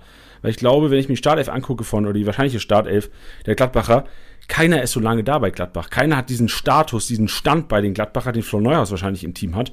Deswegen könnte es so ein kleines, so ein kleines Comeback sein von, von Flo Neuhaus für 10,7 Millionen. Wer mir ist das wert zu riskieren, auch wenn ich Schiss hätte aufgrund seiner, seiner Rohpunkte in den vergangenen äh, Jahren, die wirklich so ein bisschen zu wünschen ähm, ließen. Ja, aber wie gesagt, ja. Aber genau, aber die könnten sich, wie gesagt, verändern, dadurch, dass die Spielanteile für Hofen und Stindl wegfallen und ich nicht ja, weiß, wie die verteilt werden. Dazu sicherlich mehr auch im Gladbach Club Podcast mit Hannes. Am Freitag kommt der raus. Geil, habe ich Bock drauf. Aber also bei Gladbach äh, habe ich vor allem Bock drauf, weil da halt wirklich noch so ein bisschen was offen ist. Ne? Auch was die Offensive angeht. Ähm, da ist nämlich mein nächster Call dann äh, unterwegs und zwar äh, Nathan, Nathan, wie auch immer, ein Gumu. Ähm, Im Moment 2,6 Millionen wert ist jetzt auch nicht der, wo ich sage, boah, der wird dieses Jahr da komplett ausflippen und 15 Scorer liefern und weiß ich nicht was. Aber das, was du eben schon so ein bisschen angeteasert hast, ich bin sehr, sehr gespannt, wie die Neuzugänge in Gladbach funktionieren. Weil da wurde jetzt nicht jemand geholt, wo du sagst, du, du bringst ihn in ein funktionierendes System und in eine funktionierende Startelf und der kann seine Anlaufzeit haben und es bricht dir nicht das Genick und so. Du hast einen Honorar geholt, du hast einen Quankara, Quanchara geholt eigentlich in der Hoffnung, dass sie deine Offensive tragen, gemeinsam mit einem Player, der hoffentlich dann wieder erstarkt dieses Jahr. Ähm, die Chance besteht aber halt, oder die Chance ist gar nicht mal gering, glaube ich, dass halt irgendwer von denen wirklich erstmal seine Zeit braucht und jetzt nicht direkt funktioniert. Ich habe heute Morgen mit dem lieben Anton bei uns gesprochen, der gesagt hat, boah, der hat äh, Highlights gesehen aus dem ersten Test von Gladbach wo ein Gumu dann ein, zwei Dribblings hatte, wo der kurz mal zwei, drei stehen lässt und auch, also, ne, auch alles gegen unterklassige Gegner, aber der schien ganz gut in Shape zu sein und ganz gut, äh, ja, eine ganz gute äh, Frühform mitzubringen. Deswegen Gumu einer, wo ich noch mehr als bei, als bei allen anderen, die wir bis jetzt hier äh, ja, genannt hatten, sage, ihr müsst auf jeden Fall die Testspiele und die Vorbereitung genau im Blick haben, bevor ihr da irgendwie reingeht. Aber wo ich auch sage, mit 2,6 Millionen fast der günstigste Spieler, den wir bis jetzt hier hatten. Und wenn, wie gesagt, ob es jetzt Quankara in der Mitte ist und dann ein Player doch nochmal vorne reinrutscht, weil ein Ranos auch noch keine Alternative ist, oder ob es ein Honorar äh, oder ein Player sogar vielleicht sind, die da irgendwie weiter oder wo gerade Player weiter auf einem Level irgendwie unterwegs ist, wie er es teilweise letzte Saison gespielt hat, dann könnte ein Gumu früher als gedacht äh, jemand sein, der vielleicht auch mal seine ein, zwei Startelf-Einsätze kriegt. Und dann ähm, ist das auf jeden Fall jemand, der mal ein, zwei Scorer liefern kann, der mal ein, zwei 1 gegen 1 Situationen für sich entscheidet und wo du für 2,6 Millionen auf jeden Fall ordentliche Punkte mitnehmen kannst. Der nächste Gladbacher, den ich reinschmeißen möchte, ist Alessandro Player. 14,8 Millionen, du hast schon angesprochen, Bench. Und Alessandro Player ist für mich in meinem Kopf der perfekte zweite Stürmer für deine Startelf. Also du brauchst, weil Alessandro Player hat eine riesen Upside, aber halt auch eine Downside. Der Kollege könnte sich ganz schnell wieder aus der Startelf spielen, wenn er mit derselben Körpersprache auftritt wie in den letzten ein bis zwei Jahren, muss man leider fast schon sagen, bei Alessandro Player.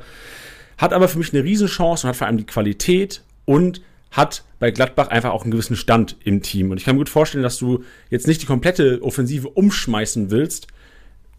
Problem für Player ist halt eventuell auch ein Gumu, der auch so ein bisschen seine Position einnehmen könnte.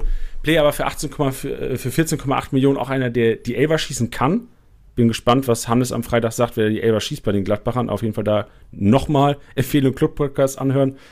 Ähm, trotzdem alles ein Player für mich der perfekte zweite Stürmer, weil er einfach so risikoreich ist und noch so preiswert ist. So Kombi Kolomoani Player, Kombi Harry Kane Player, Kombi äh, Niklas Füllkrug Player, Kombi, dass du halt einen sicheren hast, wo du weißt, okay, der spielt Startelf, der liefert mir am besten 34 Startelf-Einsätze und Alessandro Player ist, wie gesagt, der perfekte, ich glaube, es verstehen alle da draußen, der perfekte zweite Stürmer für, für mein Team hoffentlich. Ja, finde ich einen sehr geilen Take und damit schließen wir Gladbach auch ab. Ich mache Überleitung. Ich mache Überleitung diesmal. Oder ich habe eine gute gehabt gerade, bevor ah, wir nämlich zum Lokalrivalen kommen. Ah, Mann, Batch, geil, ja, sehr gut. Ja, ja, siehst du mal. Aber wieder nicht sauber hingekriegt.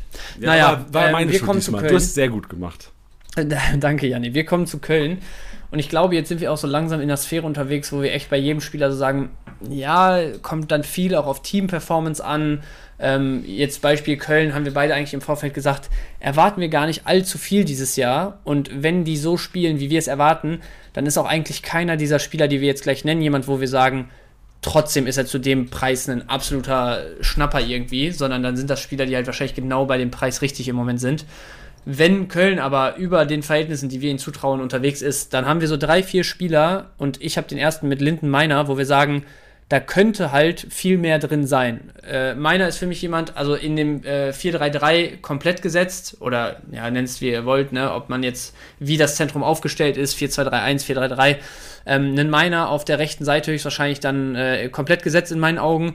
Hat letztes Jahr dann auch echt so ein bisschen diese, diese äh, Torallergie abgelegt, ist immer mal wieder per Scorer da gewesen. Jetzt keine überragende Quote, aber schon jemand, der den Zug zum Tor noch ein bisschen mehr entwickelt hat letztes Jahr und war auch jemand, wenn dann tatsächlich mal umgestellt und mit zwei Spielern, äh, Stürmern gespielt wurde, der dann so ein bisschen diesen, diesen hängenden, diesen variablen Stürmer um eine klare 9 rumgegeben hat. Deswegen für mich eigentlich äh, einer, der in, in beiden Systemen, die in Köln vorstellbar sind, ähm, ein ganz klarer Startelf-Kandidat ist. Im Moment keine 7 Millionen wert. Scorer könnte ich mir auch vorstellen, dass er noch ein bisschen einen drauflegt im Gegensatz zum letzten Jahr. Und deswegen, also für, für knapp 7 Millionen jemand, wo ich sage, kann man dafür auf jeden Fall mitnehmen im Moment. Schön. Und meine Überleitung wäre nämlich gewesen, dass vor einem Jahr unser Vorgesetzter Johannes, der auch im Podcast zu hören war, ähm, oh, vor, ja. letzte Woche, ja genau diesen Take hatte, den ich von Mescher den Vergleich gezogen habe, wo er gesagt hat, ey, meiner schießt uns im Winter äh, oder schießt eine Kiste äh, bei, der, bei der WM in Katar. Ja. Das war so seine Aussage. Ähm, ging in die falsche Richtung, aber genau um solche Aussagen geht es ja heute. Die nächste Personalie, und ich würde gerne zwei damit reinnehmen, äh, Uth Waldschmidt, die 10 bei Köln, finde ich generell eine Position, die enorm interessant sein könnte, weil Waldschmidt als auch Uth relativ preiswert sind. Am Anfang wird sehr wahrscheinlich Waldschmidt auflaufen, 6,5 Millionen, der jetzt auch schon im Testspiel einen sehr, sehr guten Eindruck gemacht hat. Problem, was ich bei Waldschmidt sehe, sind seine Rohpunkte. Ähm, ich kann, weiß, weiß nicht, wie er die 10 interpretieren wird bei den Kölnern ist er für mich einer, der in Wolfsburg, auch wenn es sicherlich nicht die beste Station für ihn war und nicht die beste Station als Kickbase-Manager, ihn wieder reinzuzaubern, äh, einer war, der halt wirklich nur gepunktet hat, wenn er Kisten gemacht hat. Und sollte sich das nicht verändern, sehe ich ihn halt bei 6,5 Millionen komplett fair auch. Also selbst wenn er ein Starter auf der 10 sein sollte bei Köln, ähm, wäre es wahrscheinlich, wäre es mir nicht viel mehr wert, wenn ich an seine Rohpunkte denke. Sollte sich das verändern, ist er auf jeden Fall einer, der möglicherweise ein Durchstarter sein könnte. Aber auch Marc Uth, der natürlich äh, Baumgart großer Fan, könnte genauso gut auf der 10 sein, könnte vor allem auch so ein Zehner sein, der dann die Rohpunkte holt, weil er einer ist, der gerne mit Ballerfuß ein bisschen was macht, sich die Bälle auch mal holt. Und ähm, von der Torgefälligkeit nehmen sich die beiden, glaube ich, nicht so viel. Ähm, also von daher beide und das ist leider, ähm, können es nicht beide werden. Einer von denen könnte ein Durchstarter werden. Und da kommt es darauf an, ob Waldschmidt seine Chance am Anfang nutzt oder ob er sie nicht nutzt und Uth reinkommt und äh, Uth dann eventuell der Durchstarter ist. Also vielleicht sollte man diesen Posten eher nicht Waldschmidt oder Uth nennen, sondern eher, oh, die 10 bei Köln ist für mich einer mit Potenzial und relativ wenig Marktwert. Ja, unterschreibe ich auch genau so. Und äh, vor der 10 wird dann hoffentlich äh, ordentlich gefüttert. Die neuen, die in meinen Augen seit der Rückrunde ganz klar Davy Selke sein wird. Ähm, ja, und da sind wir wieder beim Thema klarer Zielstürmer. Du hast eine Spitze. Selke ist nach wie vor einfach ein super Kopfballspieler, muss man einfach so sagen. Ähm, hat jetzt auch so ein bisschen, ja, diese, diese Flaute, die so über Jahre eigentlich immer mal wieder phasenweise bei ihm Thema war, ähm, überwunden hat man das Gefühl. Und deswegen wie gesagt, 8,4 Millionen, eigentlich bei dem, was ich von Köln erwarte, ein absolut angemessener Preis. Ein bisschen höher könnte man schon sogar noch gehen. Ähm, aber jetzt für mich halt keiner, wo Preis-Leistung irgendwie ja, total geil ist. Ähm, aber wenn ihr sagt, ey, Köln für euch ein Team, was dieses Jahr vielleicht sogar an Europa kratzt oder eine, eine super solide Saison spielt, viele Tore schießt, wie auch immer, ähm, ich denke da auch an Paccarada, gute Standards, gute Flanken mit einem Selke vorne drin dann ist das auf jeden Fall jemand, äh, wo man jenseits der 10 Millionen unterwegs sein wird, wenn das ganz gut funktioniert. Ähm, ja, und mehr brauche ich aus dem Thema auch gar nicht machen. Dann packe ich Lubicic noch in den Mix. 6,9 Millionen momentan und durch seine Variabil äh, Variabilität sehr Kickbase-relevant, denn ich sehe ihn als gesetzt. Klar, vorausgesetzt, der Kollege bleibt fit und Köln holt eventuell noch eine, einen 1 zu 1 Skiri-Ersatz. Ist Lubicic für mich so der Profiteur des Wechsels. Und der Profiteur, der vor allem auch, je nachdem, und da, da müssen wir bei Köln mal so ein bisschen aufpassen, die haben ja in der vergangenen Saison gegen Dreierkette oftmals mit Doppelsechs gespielt und gegen Viererkette mit einer alleinigen Absicherung und dann eine Dreier-Offensivreihe. Ähm, und äh, deswegen ist es so ein bisschen positionsabhängig, was aber ganz geil ist. Denn Lubicic hat äh, die Chance, in der Dreier-Offensivreihe zu, Offensivreihe zu spielen. Dadurch wahrscheinlich mehr Torbeteiligung, aber halt auch auf der klassischen Doppelsechs. Da nicht so Kickbase-relevant, aber lieber Startelf als dann wahrscheinlich in 60, 70 Prozent nur Startelf. Deswegen Lubicic für mich einer, der 31, 32 Startelf-Einsätze bekommen könnte dieses Jahr und das für 6,9 Millionen komplett fair. Wahrscheinlich ein 10 Millionen Spieler, wenn er so die Skiri-Punkte so ein bisschen abreißen würde. Ja, unterschreibe ich auch komplett und äh, dann gehen wir weiter zum nächsten Verein. Äh, eben war ich kurz mit Paccarada auf Selki hier am Start und jetzt haben wir im Prinzip sogar wirklich als potenzielles Schnäppchen ähm, einen anderen Zweitliga-Wechsel oder einen ja, zweite in erste Liga gewechselten Spieler dabei. Und zwar Julian Justwan. In äh, Hoffenheim, also letztes Jahr war eigentlich immer eher so ein Zehner, ein klassischer. Ähm, letztes Jahr dann in Paderborn teilweise ähm, ja, diese, diese Schienenspielerrolle ähm, eingenommen. Die waren natürlich sehr, sehr variabel in ihrem System, sind da oft äh, wirklich rotiert, auch in, im Spiel. Scheint jetzt aber in Hoffenheim auch klar auf dieser Schiene eingeplant zu sein. Ähm, aktuell knapp 8 Millionen wert, ist letztes Jahr jemand gewesen mit seinem Spielstil, sehr viel ins Spiel eingebunden, wirklich ein Ballmagnet, der immer den Ball haben will, eigentlich immer eine Idee hat, viele Bälle ins letzte Drittel spielt und und und, ähm, der sehr, sehr kickbase-relevant sein kann aktuell, wenn man so die Stimmung mal in, in Hoffenheim-Kreisen, in Liga-Insider-Kreisen und so aufgreift, auf, äh, ähm, sollte er sogar auf den Schienenpositionen neben Sko und Kadajabek der sein, der ja, die Nase im Prinzip gegenüber allen vorne hat, also am ehesten gesetzt sein sollte. Wenn Hoffenheim eine ordentliche Runde spielt, Justwan auf jeden Fall mehr als diese 7, 8 Millionen wert, dann wird das wahrscheinlich einer sein, wo man so weiß ich nicht, ich, ich sehe hier einen Namen, ich nehme es ganz kurz vorweg, wenn wir gleich über Grillitsch sprechen, der in seinen besten Zeiten vor dem Wechsel zu Ajax äh, 15, 16, 17 Millionen wert gewesen, weil einfach geile Rohpunkte, obwohl der dauernd irgendwie gekränkelt hat und dauernd kurzfristig ausgefallen ist. Wenn Justwan fit bleibt und äh, ja, potenziell in ähnlichen Rohpunktesphären unterwegs ist, sehe ich den auf jeden Fall auch bei 12, 13 oder ein bisschen höher. Ja, und wenn ich mir gerade, ich habe mir gerade mal Justivans Spielerprofil angeschaut, in der letzten Saison der zweiten Liga, 123er Punkteschnitt und was für mich auch ein Riesenfaktor ist, Justwan wurde vor allem in der Rückrunde und ich habe leider nur zwei, drei Spiele von ihm dann gesehen, teilweise auch in der Konferenz, aber ich erinnere mich auch an Moderatoren, äh, Kommentatoren, die das äh, verbal von sich gegeben haben oder auch einfach auf Deutsch gesagt haben. Die äh, gesagt haben, dass äh, Justwan gedoppelt wurde teilweise in der Rückrunde. Ich erinnere mich an das Spiel ähm, äh, gegen Lautern, was ich dann natürlich auch über 90 Minuten geguckt habe letztes Jahr. Und da war es so, dass wir Justwan gedoppelt haben. Ja, Muslia teilweise gedoppelt, aber Justwan durchgängig, weil das die aktive Seite war bei den Paderbornern. Und ich ja. sehe eine enorme Upside. Ich erzähle das nur, weil Justwan wird nicht gedoppelt in der Bundesliga. Das ist einer, der aus der zweiten Liga hochkommt und es gibt genug Qualität bei den Hoffenheimern, die Justwan so ein bisschen schützen können.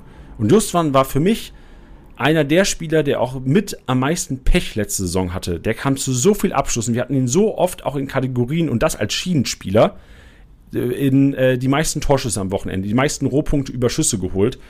Und da just waren wirklich, obwohl er eine sehr, sehr erfolgreiche Saison gespielt hat, in den Kickbase-Zahlen hat sich nicht zu 100% abgespiegelt, obwohl er einen 123er Schnitt hat. Also das ist für mich ein ja. Riesenspieler. Kickbase-Relevanz des Grauens, vor allem, wenn die Gegner ihn vielleicht nicht direkt von Anfang auf dem Schirm haben und ihn vielleicht wirklich mit, wir mit Hoffenheim am ersten Spieltag, es ist Freiburg. Ja, ich, sehe ich seh direkt ähm, Freiburg, spielt auch Kenneth Smith wahrscheinlich sogar. Der Kenneth Smith schmeckt wahrscheinlich Linksverteidiger, oder? Ja, oder ist Günther Ready schon? Rechts. Justwan steht wahrscheinlich rechts, glaube ich, wenn ich das richtig Wirklich? auf dem Schirm ja, habe. Ja, genau, aber das ist ja der Linksverteidiger von äh, Freiburg, der Ach so, Gegenspieler. Ja, ja, stimmt, Tatsache. Ja, mein Fehler. Ja, ich, also ich, bei Günther hatte ich jetzt nur gelesen, ist kein so komplizierter Bruch gewesen da im Test und äh, ich glaube, der ist jetzt auch ähm, ganz normal halt geschient sozusagen mit im Trainingslager wird jetzt wahrscheinlich noch nicht schon wieder trainieren, aber ich könnte mir schon vorstellen, dass der das packt zum ersten Spieltag. Aber, okay, selbst äh, wenn, ich, ich sag euch, selbst wenn Günther starten sollte, Justwan ist, äh, Günther ist ein Mismatch pro Justwan. Statement, mal wieder. Ja, sehr geil. Ähm, bei Justwan auch, ich, ich habe auch noch im Kopf, dass er, glaube ich, einer von den Spielern waren, äh, war, die letztes Jahr in der zweiten Liga mit am öftesten Alu getroffen haben. Siehst du, da haben wir es mit dem Pech. Da haben wir es mit dem Pech. Kovnatski und so, ja, ja, genau, habe ich eben dran gedacht, wo du das gesagt hast. Also, sehe ich auf jeden Fall den Punkt. Und Janni, man könnte fast meinen, Justwan war dein Take jetzt gerade, so, aber so geil, wie ich den finde. Weiter zum nächsten. Ja, und den nächsten, ich, den, den nächsten, den fand ich immer richtig geil früher, weil das so die sicherste Maschine der Saisons vor, vor zwei Jahren war. Zwei Jahre ist er schon weg, ne?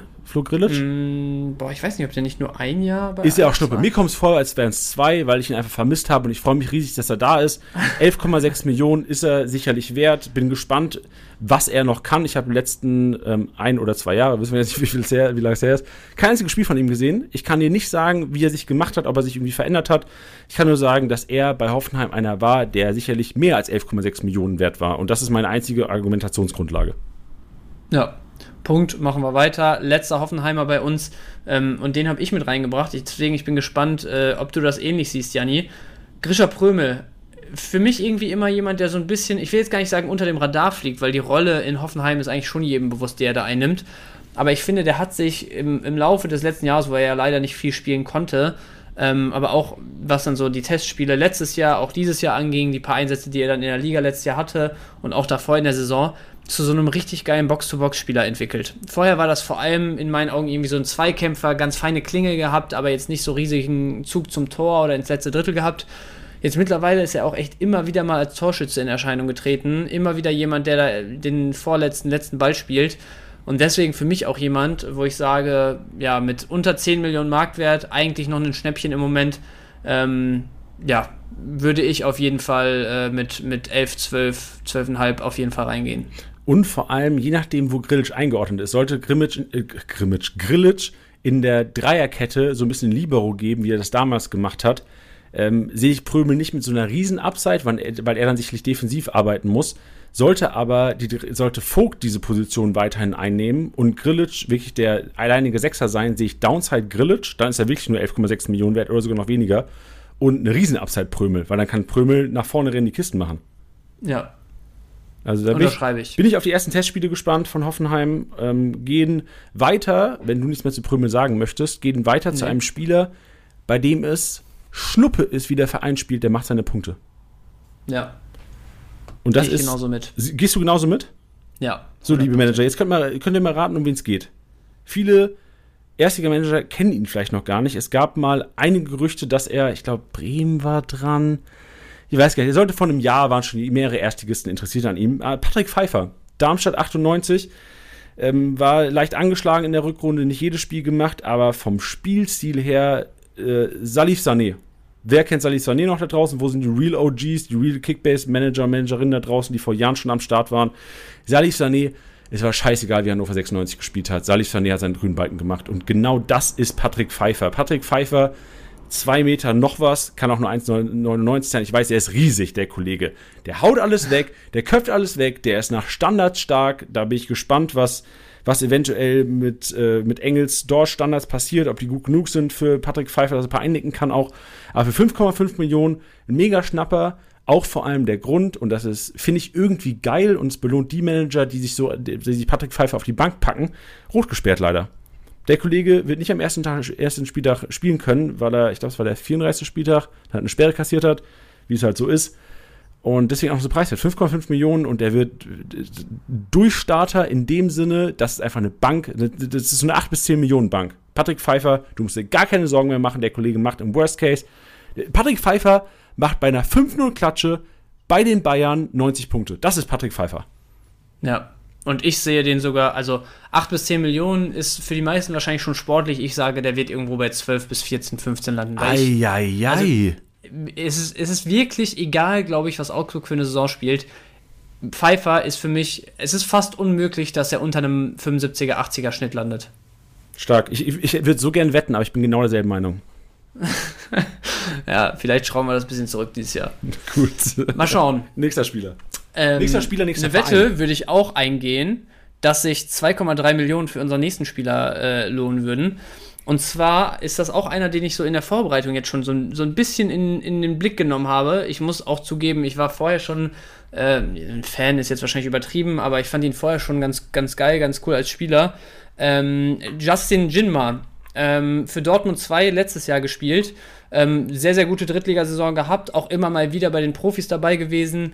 Ähm, ist dann jetzt nach Bremen gegangen. Ich weiß gar nicht, das, das war auch ich überlege gerade wieder die Vertragssituation, weil ich glaube, Dortmund hat den aus Bremen tatsächlich ausgeliehen und jetzt ist er wieder zurück. Ähm, Dortmund wollte ihn dann, glaube ich, für eine kleine Ablöse sogar holen. Bremen wollten wieder haben. Ist auch am Ende des Tages egal. Auf jeden Fall ein Jinma jemand, der jetzt in der ersten Mannschaft von Bremen äh, eine Rolle spielen soll. Im System, was letztes Jahr gespielt wurde, ist er eigentlich so ein bisschen ein Verlierer, wenn man es ganz nüchtern betrachtet, weil er in Dortmund einen klassischen Flügelstürmer gespielt hat. Bremen mit der Doppelspitze und viel zentral gelagert dahinter ähm, hätte er eigentlich nicht so richtig seinen Platz, vor allem wenn Füllkrug und Duxch beide bleiben. Aber Ole Werner hat im Prinzip jetzt zum Start der Vorbereitung oder im Prinzip auch noch in der Winter, äh, in der Sommerpause angekündigt, dass man vielleicht auch mal schaut, ein bisschen variabler aufgestellt äh, sein zu wollen, ähm, vielleicht auch mal mit drei Spitzen spielt. Man muss darauf vorbereitet sein, wenn Füllkrug wirklich noch geht, wie man reagieren möchte. Man hat mit Kovnatski noch einen sehr dynamischen Stürmer dazu bekommen. Ähm, es gibt genug Optionen jetzt eigentlich, um da wirklich auch mal mit einer Dreierspitze beispielsweise zu spielen. Wo ein Jinma, wenn du mit Flügeln spielst, für mich tatsächlich jemand für die erste Elf wäre. 2,3 Millionen Marktwert, ich sag's nochmal. Und er hat jetzt aber auch zuletzt in der, in der Dreier- bzw. Fünferkette, die man gewohnt ist in Bremen, ähm, den Schienenspieler gemacht in ein, zwei Tests. Und auch da soll er sehr engagiert gewesen sein, soll äh, gute Spiele gemacht haben, hat, glaube ich, sogar eine Bude jetzt zuletzt gemacht. Eine ähm, Vorlage. Also, oder eine Vorlage, ja. Ähm, ja, sehr, sehr gut drauf gewesen für die, den Zeitpunkt der Vorbereitung. Ähm, ist auch jemand, wo ich sage, behaltet den im Blick und gerade wenn, also selbst wenn Bremen nur ein, zwei Mal eine Viererkette jetzt testet oder einen 5-2-3, sagen wir mal, mit zwei Außenstürmern, das wäre schon Grund genug für mich, den auf jeden Fall für zweieinhalb Millionen im Moment mitzunehmen ähm, und darauf zu hoffen, dass diese, diese Dreierspitze mal zum Thema wird, weil ich sehe keinen im äh, Bremer, in dem Bremer Kader, also ein Voltemade kann das spielen, ist ziemlich schnell für seine Größe. Ein Kovnatski kann das auf jeden Fall spielen, aber im Prinzip hast du größtenteils gelernte Mittelstürmer oder irgendwelche Mittelfeldspieler, die das dann äh, aushilfsweise machen würden, ähm, wenn da transfertechnisch nichts mehr passiert. Außer eben Jinma, der ein technisch versierter, sehr temporeicher, abschlussstarker Außenstürmer ist. Der übrigens, und wir hatten beide recht, Bench, er hatte im letzten Testspiel gegen Toulouse eine Vorlage und im vorletzten Testspiel gegen Oldenburg tatsächlich auf dieser, auf dieser Schiene, wie du es angesprochen hast, eine Kiste gemacht beim 3-1. Ja, siehst du mal. Schön. Also ein Jinma, echt so ein, könnte ein richtiger Sleeper sein dieses Jahr. Boah, geiler, geiler Fantasy-Begriff auch. Sleeper. Schön. Nächster ist wahrscheinlich kein Sleeper mehr, vor allem nach den letzten Spielen der vergangenen Saison. Enzo Milo, Stuttgart, 4,4 Millionen hat zwar viel Konkurrenz auf beiden Positionen, auf denen er zocken kann, weil er kann theoretisch die offensive 8 geben. Unser Experte Jannis am Freitag von Stuttgart hat äh, das auch nochmal beleuchtet. Er gesagt, jo, gegen Gegner, gerade so erster Spieltag gegen Bochum, kann mir gut vorstellen, dass wir da vielleicht gar keine klassische Doppel-6 brauchen. Da kann vielleicht sogar ein, ein, Endo mit einem Milo auflaufen auf der Doppel-6, weil man einfach so ein bisschen das Spiel auch an sich reißen will. Da ist eine Möglichkeit, aber auch klassisch, wie er auch letzte Saison oft zum Einsatz gekommen ist, auf den Halbpositionen. Und da sehe ich auch quasi den Vorteil, weil er ist relativ weit vorne, bedeutet, also weit vorne ist so Sauleien-Ausdruck, aber im Grunde genommen da, er ist da, wo es die Kickbase-Punkte gibt, wo es da, wo es die saftigen, fetten Kickbase-Punkte gibt. Und sollte Stuttgart und darüber lässt sich natürlich streiten, die Kurve bekommen und eine konstante Saison spielen, dann ist Enzo Milo sicherlich der Spieler, der mit am meisten Rückenwind hat. Mit am meisten Rückenwind in die Saison reingeht und für 4,4 Millionen. Wäre mir es wert, trotzdem fällt es mir schwer, einen Enzo Milo als Durchstarter zu sehen. Ähm, ich würde ihn eher betiteln als 4,4 Millionen. Ist, wäre mir ein Gamble wert und ist gerade für so eine Startelf, also für eine Startelf im ersten Spieler für dein Kickbase-Team, ist halt echt einfach ein fairer Match. Du weißt, der spielt zu 80 Prozent, 85 Prozent und 4,4 Millionen gegen Heimspiel gegen Bochum, erster Spieltag, pff, Durchstarter, auch wenn nur Spieltag 1 ist. Ja, unterschreibe ich. Und ich finde, also Mio, so ein geiler Zocker, ne? Wenn der letztes Jahr mal wirklich seine Momente hatte. Ich finde den, das ist so ein begnadeter Fußballer mit Ball, das, ja, könnte ich jetzt ein bisschen länger drüber reden, aber lassen wir besser sein. Ähm, haben aber noch einen zweiten Stuttgarter dabei. Und da, du hast es eingangs gesagt, es ist ein sehr subjektiv geprägter oder von subjektiven Meinungen geprägter Podcast heute. Ich habe natürlich auch den Club-Podcast äh, für Stuttgart gehört, wo der Experte eher nicht so angetan war von dann Axel Sagadou. Du hattest ihn ja, glaube ich, sogar aktiv reingeworfen und wolltest die Meinung hören. Äh, lässt so ein bisschen darauf schließen, dass du da vielleicht auch mehr in ihm siehst als, als dein Podcast-Partner. Ich sehe auf jeden Fall mehr. Ähm, ich bin mir ehrlich gesagt, trotz der Porsche-Millionen und alles hin und her, nicht so sicher, dass Sosa und Mavropanos bleiben. Ich habe sogar eher das Gefühl, also er hat ja gesagt, er ist sich bei Mavropanos noch sicherer als bei Sosa. Ich glaube ehrlich gesagt, dass es sogar andersrum ist. Also wie aktiv Sosa oft bekräftigt, wie wohl er sich fühlt und äh, es muss schon alles stimmen, dass er geht und er kann sich vorstellen, nächstes Jahr in Stuttgart. Das gibt mir irgendwie oder würde mir als Stuttgarter deutlich mehr Zuversicht geben als bei einem Mavropanos, wo man immer nur hört, ja, Juve ist dran, jetzt habe ich irgendwas von Wolfsburg gelesen, Neapel war kurz dran, Atletico war mal ein Thema und und und. Ähm, und da hört man halt irgendwie so gar nichts. Da habe ich eher so das Gefühl, da läuft irgendwie viel verborgen und im Hintergrund und äh, irgendwann ist es halt dann soweit. Ähm, ja, wie gesagt, sehr persönliche Einschätzung, aber ich rechne eigentlich damit, dass eine Mavropanos noch geht. Ich habe sogar auch gehört zuletzt, dass es einige Interessenten für Anton geben soll und da irgendwie ein, zwei Gespräche schon stattgefunden haben. Keine Ahnung, wie konkret das wird, aber wenn man das dann auch noch so ein bisschen auf der Pfanne hat und sage ich mal, in Addition dann sieht, dass zumindest ein Innenverteidiger Stuttgart noch verlassen wird. Bei Mavropanos hatte ich auch was von 10 bis 12 Millionen jetzt bei einem Angebot zuletzt gelesen, wo der Kollege meinte, irgendwie unter 20 werden sie den nicht ziehen lassen keine Ahnung, we don't know, wir werden sehen, aber äh, wenn es dann doch vielleicht nur die, die 10, 12, 15 werden, ähm, könnte ich mir sogar vorstellen, dass man da halt sieht, okay, einen Sagadu eigentlich, wenn er gespielt hat letztes Jahr, sehr anfällig, ja, und oft wirklich auch für Gegentore und Elver und alles Mögliche ähm, verantwortlich, aber Kickbase-technisch hat der immer geil gepunktet, wenn er auf dem Platz stand. Und ähm, deswegen im Moment mit unter 5 Millionen, Tendenz sogar sinkend, für mich jemand, den man eigentlich perfekt jetzt einpacken kann. Und wenn Mavropanos dann weg ist oder bei Anton die Gerüchte irgendwie intensiver werden oder so, dann wird der wieder Richtung 7, 8, 9 Millionen gehen. Hundertprozentig. Ähm, und wenn das ein Starter sein würde nächstes Jahr, wenn da transfertechnisch noch was passiert, dann sehe ich den auch jenseits der 10 Millionen mit der Punkteausbeute, die der meistens fährt. Plus, dass man halt auch sagen muss, selbst wenn die Konstellation so bleibt, wie sie ist aktuell, ein Mavropanos hat immer mal wieder ein bisschen Verletzungsprobleme gehabt. Ein Anton eigentlich super stabil, aber auch ein Ito fällt hin und wieder aus. Da hast du links einen Sosa, der anfällig war, wo oft ein Ito dann auf die Seite ausgewichen ist. Also es gibt genug Szenarien, in denen Sagadu wahrscheinlich der erste, die erste Alternative ist, die nachrücken würde. Äh, ich würde dann Axel Sagadu tatsächlich nur mental stabilen Managern ans Herz legen. Weil du musst mental stabil sein, um das auszuhalten. So, diese Shakiness, dieses, ey, war verschuldet, der tritt über den Ball drüber. Also, ich würde behaupten, ich bin mental stabil und ich würde mich wahrscheinlich trotzdem nicht trauen. ja, ich, ich würde auch behaupten, ich bin mental stabil und ich habe ihn tatsächlich sogar in meiner Liga. Soll jetzt euch nicht das Gefühl Daher geben, Daher kommt's äh, nämlich. nein, aber also ich bin tatsächlich, ich habe sogar in meiner Liga, ähm, wir haben drei Spieler pro Verein und ich bin, also mein Kader wird sowieso nicht fertig, weil ich Kimmich viel zu teuer geholt habe. Aber ich habe zusätzlich zu Kimmich, und ich glaube, ich habe insgesamt erst sechs oder sieben Spieler im Team, habe ich Sosa, Ito und Sagadu in meiner Kette. Nicht, weil ich damit viel zu null oder so rechne, nicht, weil ich sage, Stuttgart spielt irgendwie um Euroleague, was auch immer.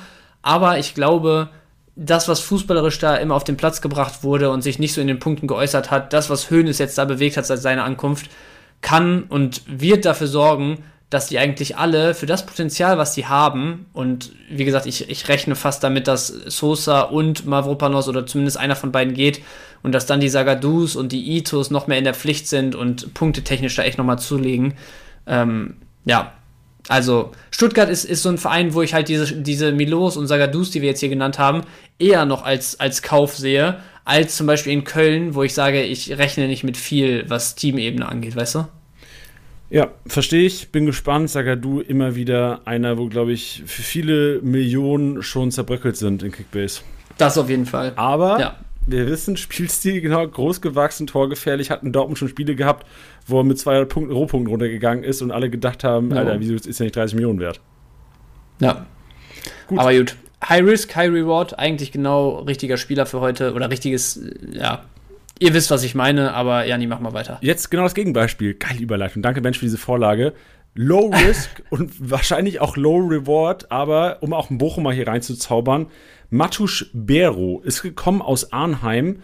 Ablösefrei, äh, 2,5 Millionen ist der Kollege in Kickbase wert und er wird sehr, sehr wahrscheinlich. War in, bei, bei Vitesse auch Kapitän gewesen, hat schon mal unter Leitch auch gespielt. Ähm, ich habe so einen Bericht gelesen, wo es heißt, so vereint vieles, was unserer Mannschaft weiterhilft. Also äh, Trainer, habe ich Leitsch, äh, Leitsch gesagt oder Letsch? Letsch ist natürlich Trainer. Ich glaube, ich habe Leitsch gesagt, ne? Ja, ich glaube schon. Ja. Letsch ist natürlich Trainer. Ähm, ist ja auch Schnuppe, es geht hier nicht um Trainer, die gibt es noch nicht in Kickbase, die das, ich weiß nicht, ob sie jemals in Kickbase geben wird, haben auch mal ein paar Nachrichten, die Leute, die das fordern. Es geht um Mathe Spero und der ist für 2,5 Millionen noch zu preiswert dafür, dass er sehr wahrscheinlich auf der 8 starten wird und äh, eventuell Stöger auch so ein paar Punkte klauen wird, was Rohpunkte angeht, weil der kann auch was am Ball. Captain in, in Arnheim gewesen, 27, bestes Fußballeralter. Ich bin echt gespannt, was heute, nämlich, nee, morgen, morgen haben wir Bochum. Heute haben wir Augsburg, kommt heute Abend auch noch raus. Morgen wird dann Leo, den Podcast will ich auch morgen leider erst aufnehmen, deswegen weiß ich noch gar nicht, was seine Meinung zu Bero ist. Aber ich werde ihn auf jeden Fall mal fragen. Und morgen Abend werdet ihr dann ähm, sehr wahrscheinlich mehr über Macho Spero und seine, seine zehn Kompanen, die mit ihm in der Startelf spielen werden, am ersten Spieltag erfahren. Ja, auch sehr wertvoll, weil Bochum irgendwie auch für mich jedes Jahr so eine kleine Wundertüte. Also auch Bero, bisschen was zu gelesen, ja, aber boah, also ich, ich hätte auch gesagt, auf jeden Fall Startelf, aber so spielstiltechnisch und so, keine Ahnung für den Moment. Weißt so, du, ich, ähm, ich würde gerne noch einen Bochum reinwerfen, den haben wir jetzt nicht auf dem Plan gehabt, ja, aber mal. ich, ich finde Masovic auch zu preiswert. Masovic 3,5 Millionen ist wahrscheinlich der gesetzte Innenverteidiger bei den Bochumern. Ähm, auch dazu morgen mehr. Kann ja eine komplette Falschaussage sein, wenn unser Experte, Bochum-Experte Leo, aber es ist ja einfach meine subjektive Einschätzung nach letzten Saison. Masovic, einer, der vor allem offensiv auch immer wieder zum, zum Tragen kommt. Klar, es gibt auch noch Ivan Ordetz, aber Masovic gerade jetzt so, man denkt auch, willst du mal tippen, wie alt ist Masovic? Was tippst du? Der ist nicht alt, der ist 24, 25? Ja, ist richtig, aber ich hätte, hätte mir, mich jemand jetzt äh, heute Morgen gefragt, gefragt, wie alt ist Masovic? Und jetzt weiß ich ja leider inzwischen. Ich hätte so gesagt, boah, pf, 30, 32. Und ja, also. Also? Ja, mach weiter. Nee, passt. Ja, ich sag nur, das ist für mich einer, der jetzt wahrscheinlich, ich habe ihn nämlich komplett falsch eingeschätzt. Ich dachte, wie gesagt, der wäre älter und wird so auslaufen, so ein bisschen. Der startet erst richtig seine Fußballkarriere. Und vielleicht macht ja. er so ein bisschen den nächsten Schritt nächstes Jahr und ist auch und das sollte kein Indikator sein auf Kickbase bezogen. Ich habe einmal geguckt äh, auf transfermarkt.de, der, der mit doppelt so viel Marktwert wie der am zweitwertvollste, der wertvollste Bochumer, mit 8 Millionen Marktwert. 8 Millionen hat ja, der Transfermarkt Marktwert. Ich check's auch nicht. Boah. Also das ist jetzt nicht der Grund, warum ich ihn nenne, aber es hat mich trotzdem geschockt, als ich das gesehen ja, das, habe heute das, Morgen. das schockt mich auch gerade. Hätte ich auch nicht mitgerechnet. Hätte ich, ich hätte gar nicht damit gerechnet, dass er der wertvollste Bochumer ist. Ich hätte auf jeden Fall den Stöger weiter vorne gesehen und solche Geschichten, aber Was glaubst du, wer, ist, wer, ist auf Platz, wer ist auf Platz 2? Ähm, es sind zwei Spieler, die Boah. einen Marktwert von 4 Millionen haben. Auf beide wäre ich niemals gekommen. Auf einen, einen davon wäre ich niemals gekommen. Ich könnte mir vorstellen, dass Suarez immer noch relativ wertvoll ist. Nee, Suarez mit 1,8 Millionen auf Platz 2, 4, 6, 8, 10, 11. Oh, wow. Okay, warte mal, 4 Millionen. Hm. Äh, ist es denn jetzt Stöger? Weil das wäre witzlos. Nee, da haben wir ja gerade nee, nee, Stöger ist der viertwertvollste ja, okay. mit 3 Millionen. Soll ich ähm, Tipps geben? Antwia J? Nee, Antwia J ist der zehntwertvollste. Ja, jetzt wird es ja langsam. Ja, okay, Hofmann könnte noch sein. Nee, nee, nee, ich gebe Tipps. Wir haben einen ja, rechts außen. Nationalspieler äh, von seinem äh, Land. Asano, ja. Genau, Asano, 4 Millionen wert. Und jetzt, den muss du eigentlich kennen, ich glaube, der kam aus Bielefeld zu Bochum. Aus Bielefeld zu Bochum. Boah, jetzt musst du mir kurz einen Moment geben. Aus Bielefeld zu Bochum habe ich gerade direkt an Robert Tesche gedacht. Ja, einfach, ich habe gelogen, das stimmt auch gar nicht. Der kam nicht aus Bielefeld zu Bochum, der kam von Dortmund 2 zu Bochum. Osterhagen? Ja, genau. Einfach gelogen auch. 4 Millionen? Der ist 4 Millionen wert. Patrick Osterhage. Alter, aber auch nur, weil er so jung ist. Ja, ey, was, Transfermarkt.de, man darf, das ist auch ein großer Fehler draußen, niemals Transfermarkt.de Marktwerte mit Kickbase Relevanz vergleichen. Ja, das, das ist gefährlich. Weil es ist Schnuppe, ja. wenn, wenn der viel Potenzial hat, Potenzial gibt keine Kickbase-Punkte. Ja. Willst du mal, willst du mal zu den Heidenheimer Marktwerten switchen? Weil da gehen wir weiter jetzt. Ja, will ich. Äh, soll, soll, ich auf transfermarkt.de das aufmachen? Oder? Ja, mach mal, mach mal Transfermarkt, weil ich könnte mir vorstellen, dass der sogar, also bei Kickbase einer der günstigsten auf jeden Fall mit Startelf-Relevanz. Ich könnte mir vorstellen, dass der eigentlich relativ teuer sogar ist, laut transfermarkt.de. Okay, warte, ich spoiler mal, wie viel er wert ist bei transfermarkt.de. Er ist wert bei Transfer. Oder oh, muss ich auch lange scrollen. So viel ist er nicht wert. Der ist eine Echt? Million nur wert. Ja, okay. Ja, okay. Ich hätte gedacht, dann ein bisschen mehr, wenn ich die Bochumer Marktwerte höre. Äh, die Rede ist von Ehren Dinkchi. Und zwar ähm, hat der sich jetzt in den ersten Eindrücken da, äh, was die Vorbereitung angeht, ganz gut auf den Außenpositionen oder vielmehr auf der rechten Außenbahn äh, gezeigt. Links ist ja bekanntlich Beste eigentlich gesetzt. In der Mitte ähm, ist jetzt sogar teilweise Kleindienst nicht gestartet, dafür Pieringer vorne drin, auch ganz gute Leistung geliefert. Hat mich ehrlich gesagt ein bisschen verunsichert, weil ich eigentlich die ganze Zeit dachte, und das war ja auch so die Podcast-Meinung, Pieringer vielleicht sogar jemand für die 10, so ein bisschen hängend, wenn du zwei Stürmer spielst oder so. Ähm, aber Kleindienst auf jeden Fall gesetzt Würde ich auch weiterhin von ausgehen, fand ich trotzdem ein bisschen, ein bisschen komisch, weil das sonst relativ äh, nach A11 aussah. Und auf der rechten Seite, wie gesagt, Dingchi ganz gute Spiele gemacht. Äh, auch da habe ich mich so ein bisschen in die Community gelesen, wo gesagt wurde, ey, also ich meine, das haben wir auch schon öfter gesagt, was der technisch mitbringt für seine Statur und dann, wie gesagt, halt trotzdem physisch und an Größe. Das ist schon eigentlich eine sehr, sehr gute Kombination für einen Offensivspieler, für einen Stürmer. Ähm, hat jetzt gute Auftritte gehabt, im Moment 1,7 Millionen wert. Ja, und das, das ist es eigentlich auch schon. Guten Eindruck gemacht, 1,7 Millionen wert. Ist natürlich jetzt gerade, wenn wir bei den Aufsteigern hier unterwegs sind, schon so ein bisschen gefährlich, da zu sagen, okay, holt euch irgendwie Offensivspieler und Stürmer rein, weil ohne es böse zu meinen, ich sehe schon die Möglichkeit, dass sowohl Heidenheim als auch Darmstadt ähm, eine, eine sehr, sehr harte Saison haben und jetzt vielleicht nicht aller Gräuter führt von ein paar Jahren, aber da relativ wenig äh, offensiven Output haben am Ende des Tages. Ähm, trotzdem, wenn ihr es riskieren wollt, von den kleinen Teams da mal einen rein zu, reinzuzaubern, dann ist Jingchi mit 1,7 Millionen jemand, wo ich sage, der, der sollte starten am ersten Spieltag und auch darüber hinaus einer sein, der eine ganz gute Rolle spielt. Schön. Dann kommen wir, oder wie du sagen würdest, gut. Kommen wir gut. zu Darmstadt. Da habe ich einen äh, Schuhen, habe ich mir geschnappt. 8,9 Millionen ist für mich ein möglicher Durchstarter aufgrund von riemannischen Qualitäten. Nicht ganz so wie Riemann, aber vielleicht so Mini-Riemann. 8,9 ja. Millionen komplett fair und würde ich so als zweitgeilsten Goalie-Schnapper momentan oder zweit- oder drittgeilsten Torwart-Schnapper momentan betiteln. Äh, hinter, was habe ich, wer, Atupolo haben wir ja gesagt, ne? Der, ja, ja, auf jeden Fall der größte Schnapper ist da draußen. Schön, das war's zu Darmstadt. Weiter mit Darmstadt. Darmstadt. Ja, einen haben wir nämlich noch, ähm, der sich hier ein bisschen äh, verirrt hatte in unserem Dokument. Deswegen Janni da ein bisschen auf der falschen Fährte unterwegs gewesen. Ein letzter Spieler, eben auch Darmstädter ähm, und Neuzugang, auch aus der zweiten Liga, ähm, aus Düsseldorf direkt mit, mit hochgenommen, ohne Aufstieg sozusagen. Ähm, Christoph Klara, zweieinhalb Millionen Marktwert im Moment, sollte direkt nach Ankunft eigentlich gesetzt sein. Ähm, so ein bisschen dann das Duell auf die andere Innenverteidigerseite äh, verschoben haben, wo dann jetzt so Riedel und ähm, hier, wie heißt er, Maglica, den sie aus Stuttgart geliehen haben und ähm, Müller äh, und, und, und, die sich da wahrscheinlich so um die, um die dritte IV-Position betteln. Ähm, Clara sollte aber neben Zimmermann gesetzt sein, ist mit 2,5 Millionen sehr preiswert und kommt halt vor, vor allem auch wieder über seine, seine, ja, sein Spielstil, was dann die Kickbase-Relevanz angeht, ist sehr, sehr zweikampfstark, ist gerade auch was Offensivkopfbälle und so angeht, immer mal wieder vorne aufgetaucht für Düsseldorf. Ähm, deswegen eigentlich für das, was wir von Darmstadt erwarten, was heißt viel Gegnerdruck am eigenen 16er, ähm, viele Standards, die es zu verteidigen gilt und und und. Jemand, wo ich schon sage, der, der kann einen soliden 70er-Schnitt oder sowas spielen, sollte eigentlich 34 Spiele machen, wenn immer fit. Und da für 2,5 Millionen schon sehr günstig im Moment. Ganz klare Kaufempfehlung. Wahnsinn, Jani. Wahnsinn. Und mit diesem vermeintlichen Witz Wortspiel beenden wir diesen Podcast. Äh, zu Mainz 05 vielleicht noch zu sagen, weil wir jetzt keinen 05er drin hatten. Da äh, haben wir auch gegrübelt, sehen aber jetzt keinen irgendwie krass Preiswert momentan. Der Grund ist halt auch wirklich da, dass keine relevanten Neuzugänge, außer vielleicht äh, Vandenberg ist der Name, richtig? Wenn ich es richtig. Ja, Vandenberg.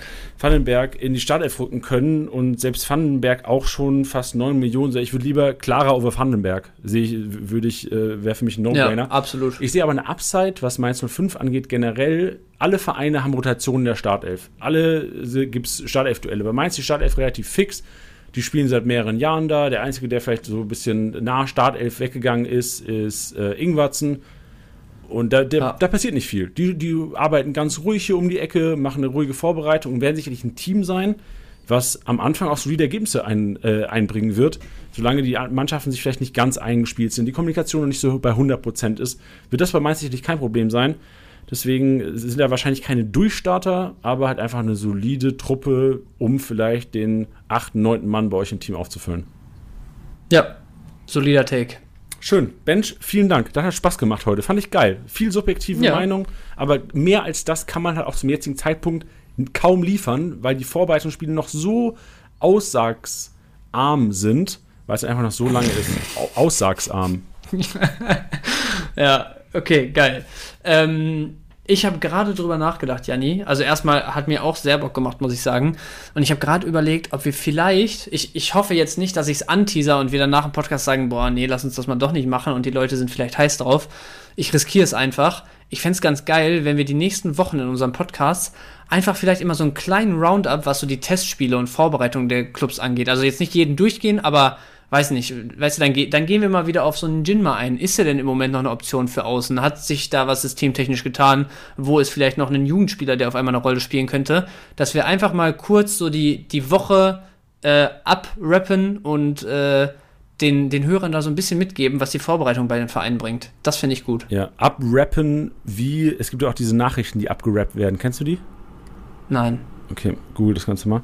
Ja, lass es gerne machen. Also ich bin da down. Natürlich wird auch viel in den Club-Podcast gecovert, dann von den jeweiligen Ja. Clubs, aber natürlich ist eigentlich der Podcast die perfekte Mix. Dann machen wir nächste Woche einfach, diese Spiele sind zu teuer. Also wir setzen uns nächsten Montag, Vormittag zusammen und picken da welche raus und machen allgemein Update, so was sind, aber wir, lass uns nicht alles durchsprechen, lass einfach nur Sachen rausziehen. Ja, ja. sagen, Perfekt, geil. Das Ja. machen wir, lassen wir drin, brauchen wir nicht schneiden. Sehr gut. Geil. Hast du sonst noch irgendwas, welche Vorschläge? Nee, ich habe ich hab eigentlich nichts mehr. Ich äh, möchte hier nochmal ganz persönlich an meine Liga appellieren, dass mir so ein paar von diesen ein, zwei Millionen Leuten hier auf den Markt gelassen werden, weil sonst kann ich eigentlich auch wieder abmelden. Ja, Ähm, man muss vielleicht auch sagen, wenn sonst das, hab ich nix. was wir hier machen, ist Selbstmord. Wirklich. Wir stellen wirklich. uns Ich hatte hier- so ein paar Leute Richtig. hier, wo ich gedacht habe, ich will eigentlich jetzt gar nicht über ähm, einen, einen Jinma zum Beispiel reden oder über einen Dingchi oder so, weil mindestens zwei, drei Leute hören sich das jetzt wieder an und wissen ganz genau, wenn die auf dem Markt sind, Bench grabt sich den und selbst wenn die es nicht hören, denke ich, die haben es gehört und zahlen mehr, als ich müsste.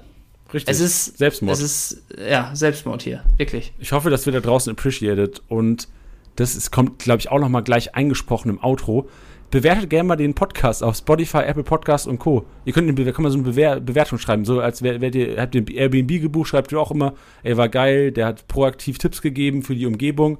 könnt ihr auch mal schreiben, ey, die Jungs haben auch proaktiv Tipps gegeben für meine Kickbase-Saison. Ja, Oder schreibt Sehr halt, wie es, wenn ihr sagt, so, ey, der Podcast nervt, ähm, nee, schreibt es nicht, aber wenn ihr sagt, so, das und das ähm, könnte noch besser sein, ey, also ehr, ehrliches Feedback ist natürlich das Beste, aber wenn es euch richtig geil taugt, der Podcast, dann bewertet gerne mal auf Spotify und Podcasts, ähm, dieser gibt's noch den Podcast, wo auch immer ihr hört. ja, und wenn nicht geil ist, dann bewertet nicht. Ey, eine Sache noch, Bench. Ich habe ich hab, ähm, heute Morgen die Podcast-Stats so gecheckt und habe gesehen, wo uns die Leute hören. Und als drittmeistes oder als dritthäufigstes Land ist die USA aufgetaucht. Also Grüße an alle, die äh, gerade im Ausland sind.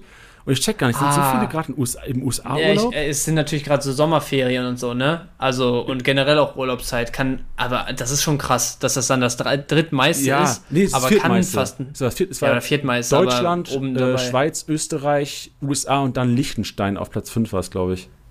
Das ist auch krass, so klein wie Liechtenstein ist. Ja, Ja. crazy. Müssen wir uns mal genauer angucken.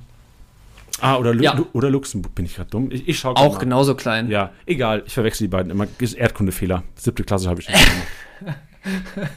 Gut, okay, äh, jetzt habe ich schon wieder gut gesagt, ich muss mir das wirklich abgewöhnen. Ähm, aber ich glaube, damit haben wir es für heute, Janni, oder? Da wir, haben wir es. Bench, vielen Dank dir. Danke für die Hörer. Und gleich, wenn ihr fertig mit dem Podcast seid, könnt ihr eigentlich direkt gleich hier den Augsburg-Podcast hören. Ja, perfekt. Dann äh, Abend gesaved. Viel Ja. Spaß da draußen. Der wird wahrscheinlich wir uns auf jeden Fall. gegen äh, 20 Uhr schaffe ich vielleicht. 19.30 20 Uhr, wenn es gut läuft, ähm, kommt er raus. Wenn er, wenn es erst 9 wird, dann kommt, ist er halt erst um 9 draußen. Also, Jetzt hast du ja natürlich Selbstdruck gemacht, ne? ja, ich, deswegen habe ich nochmal danach gedacht, wenn es erst 9 ist, wird es erst 9. Mal sehen. Unter Druck kann Janni am besten, habe ich Ich bin Jonas Hofmann, der, des Podcastings. Uff, okay. Damit verabschieden wir uns jetzt endgültig. Äh, wir hören uns nächste Woche wieder. Janni hört ihr jeden Tag, wochentags, wenn ihr das wollt. Und äh, ich glaube, damit seid ihr erstmal ganz gut versorgt. Und bis nächste Woche. Ja, du hast Scheiße erzählt, Bench. Also nicht die ganze Zeit im Podcast, sondern nur gerade mor morgen hören die uns beide wieder im zweitiger Vorbereitungspodcast. Ach, ja, natürlich. Aber ja, gut. Es gibt natürlich auch die, die nur erste Liga hören. Und die hören uns nächste Woche wieder im, im Gespann hier. Perfekt. Im Tandem. Super. Danke, Bench. Mach's gut. Bis dann. Ciao, ciao. Tschüss, Hörer. Das war's mal wieder mit Spieltagssieger Besieger, der Kickbase Podcast. Wenn es euch gefallen hat, bewertet den Podcast gerne auf Spotify, Apple Podcasts und Co.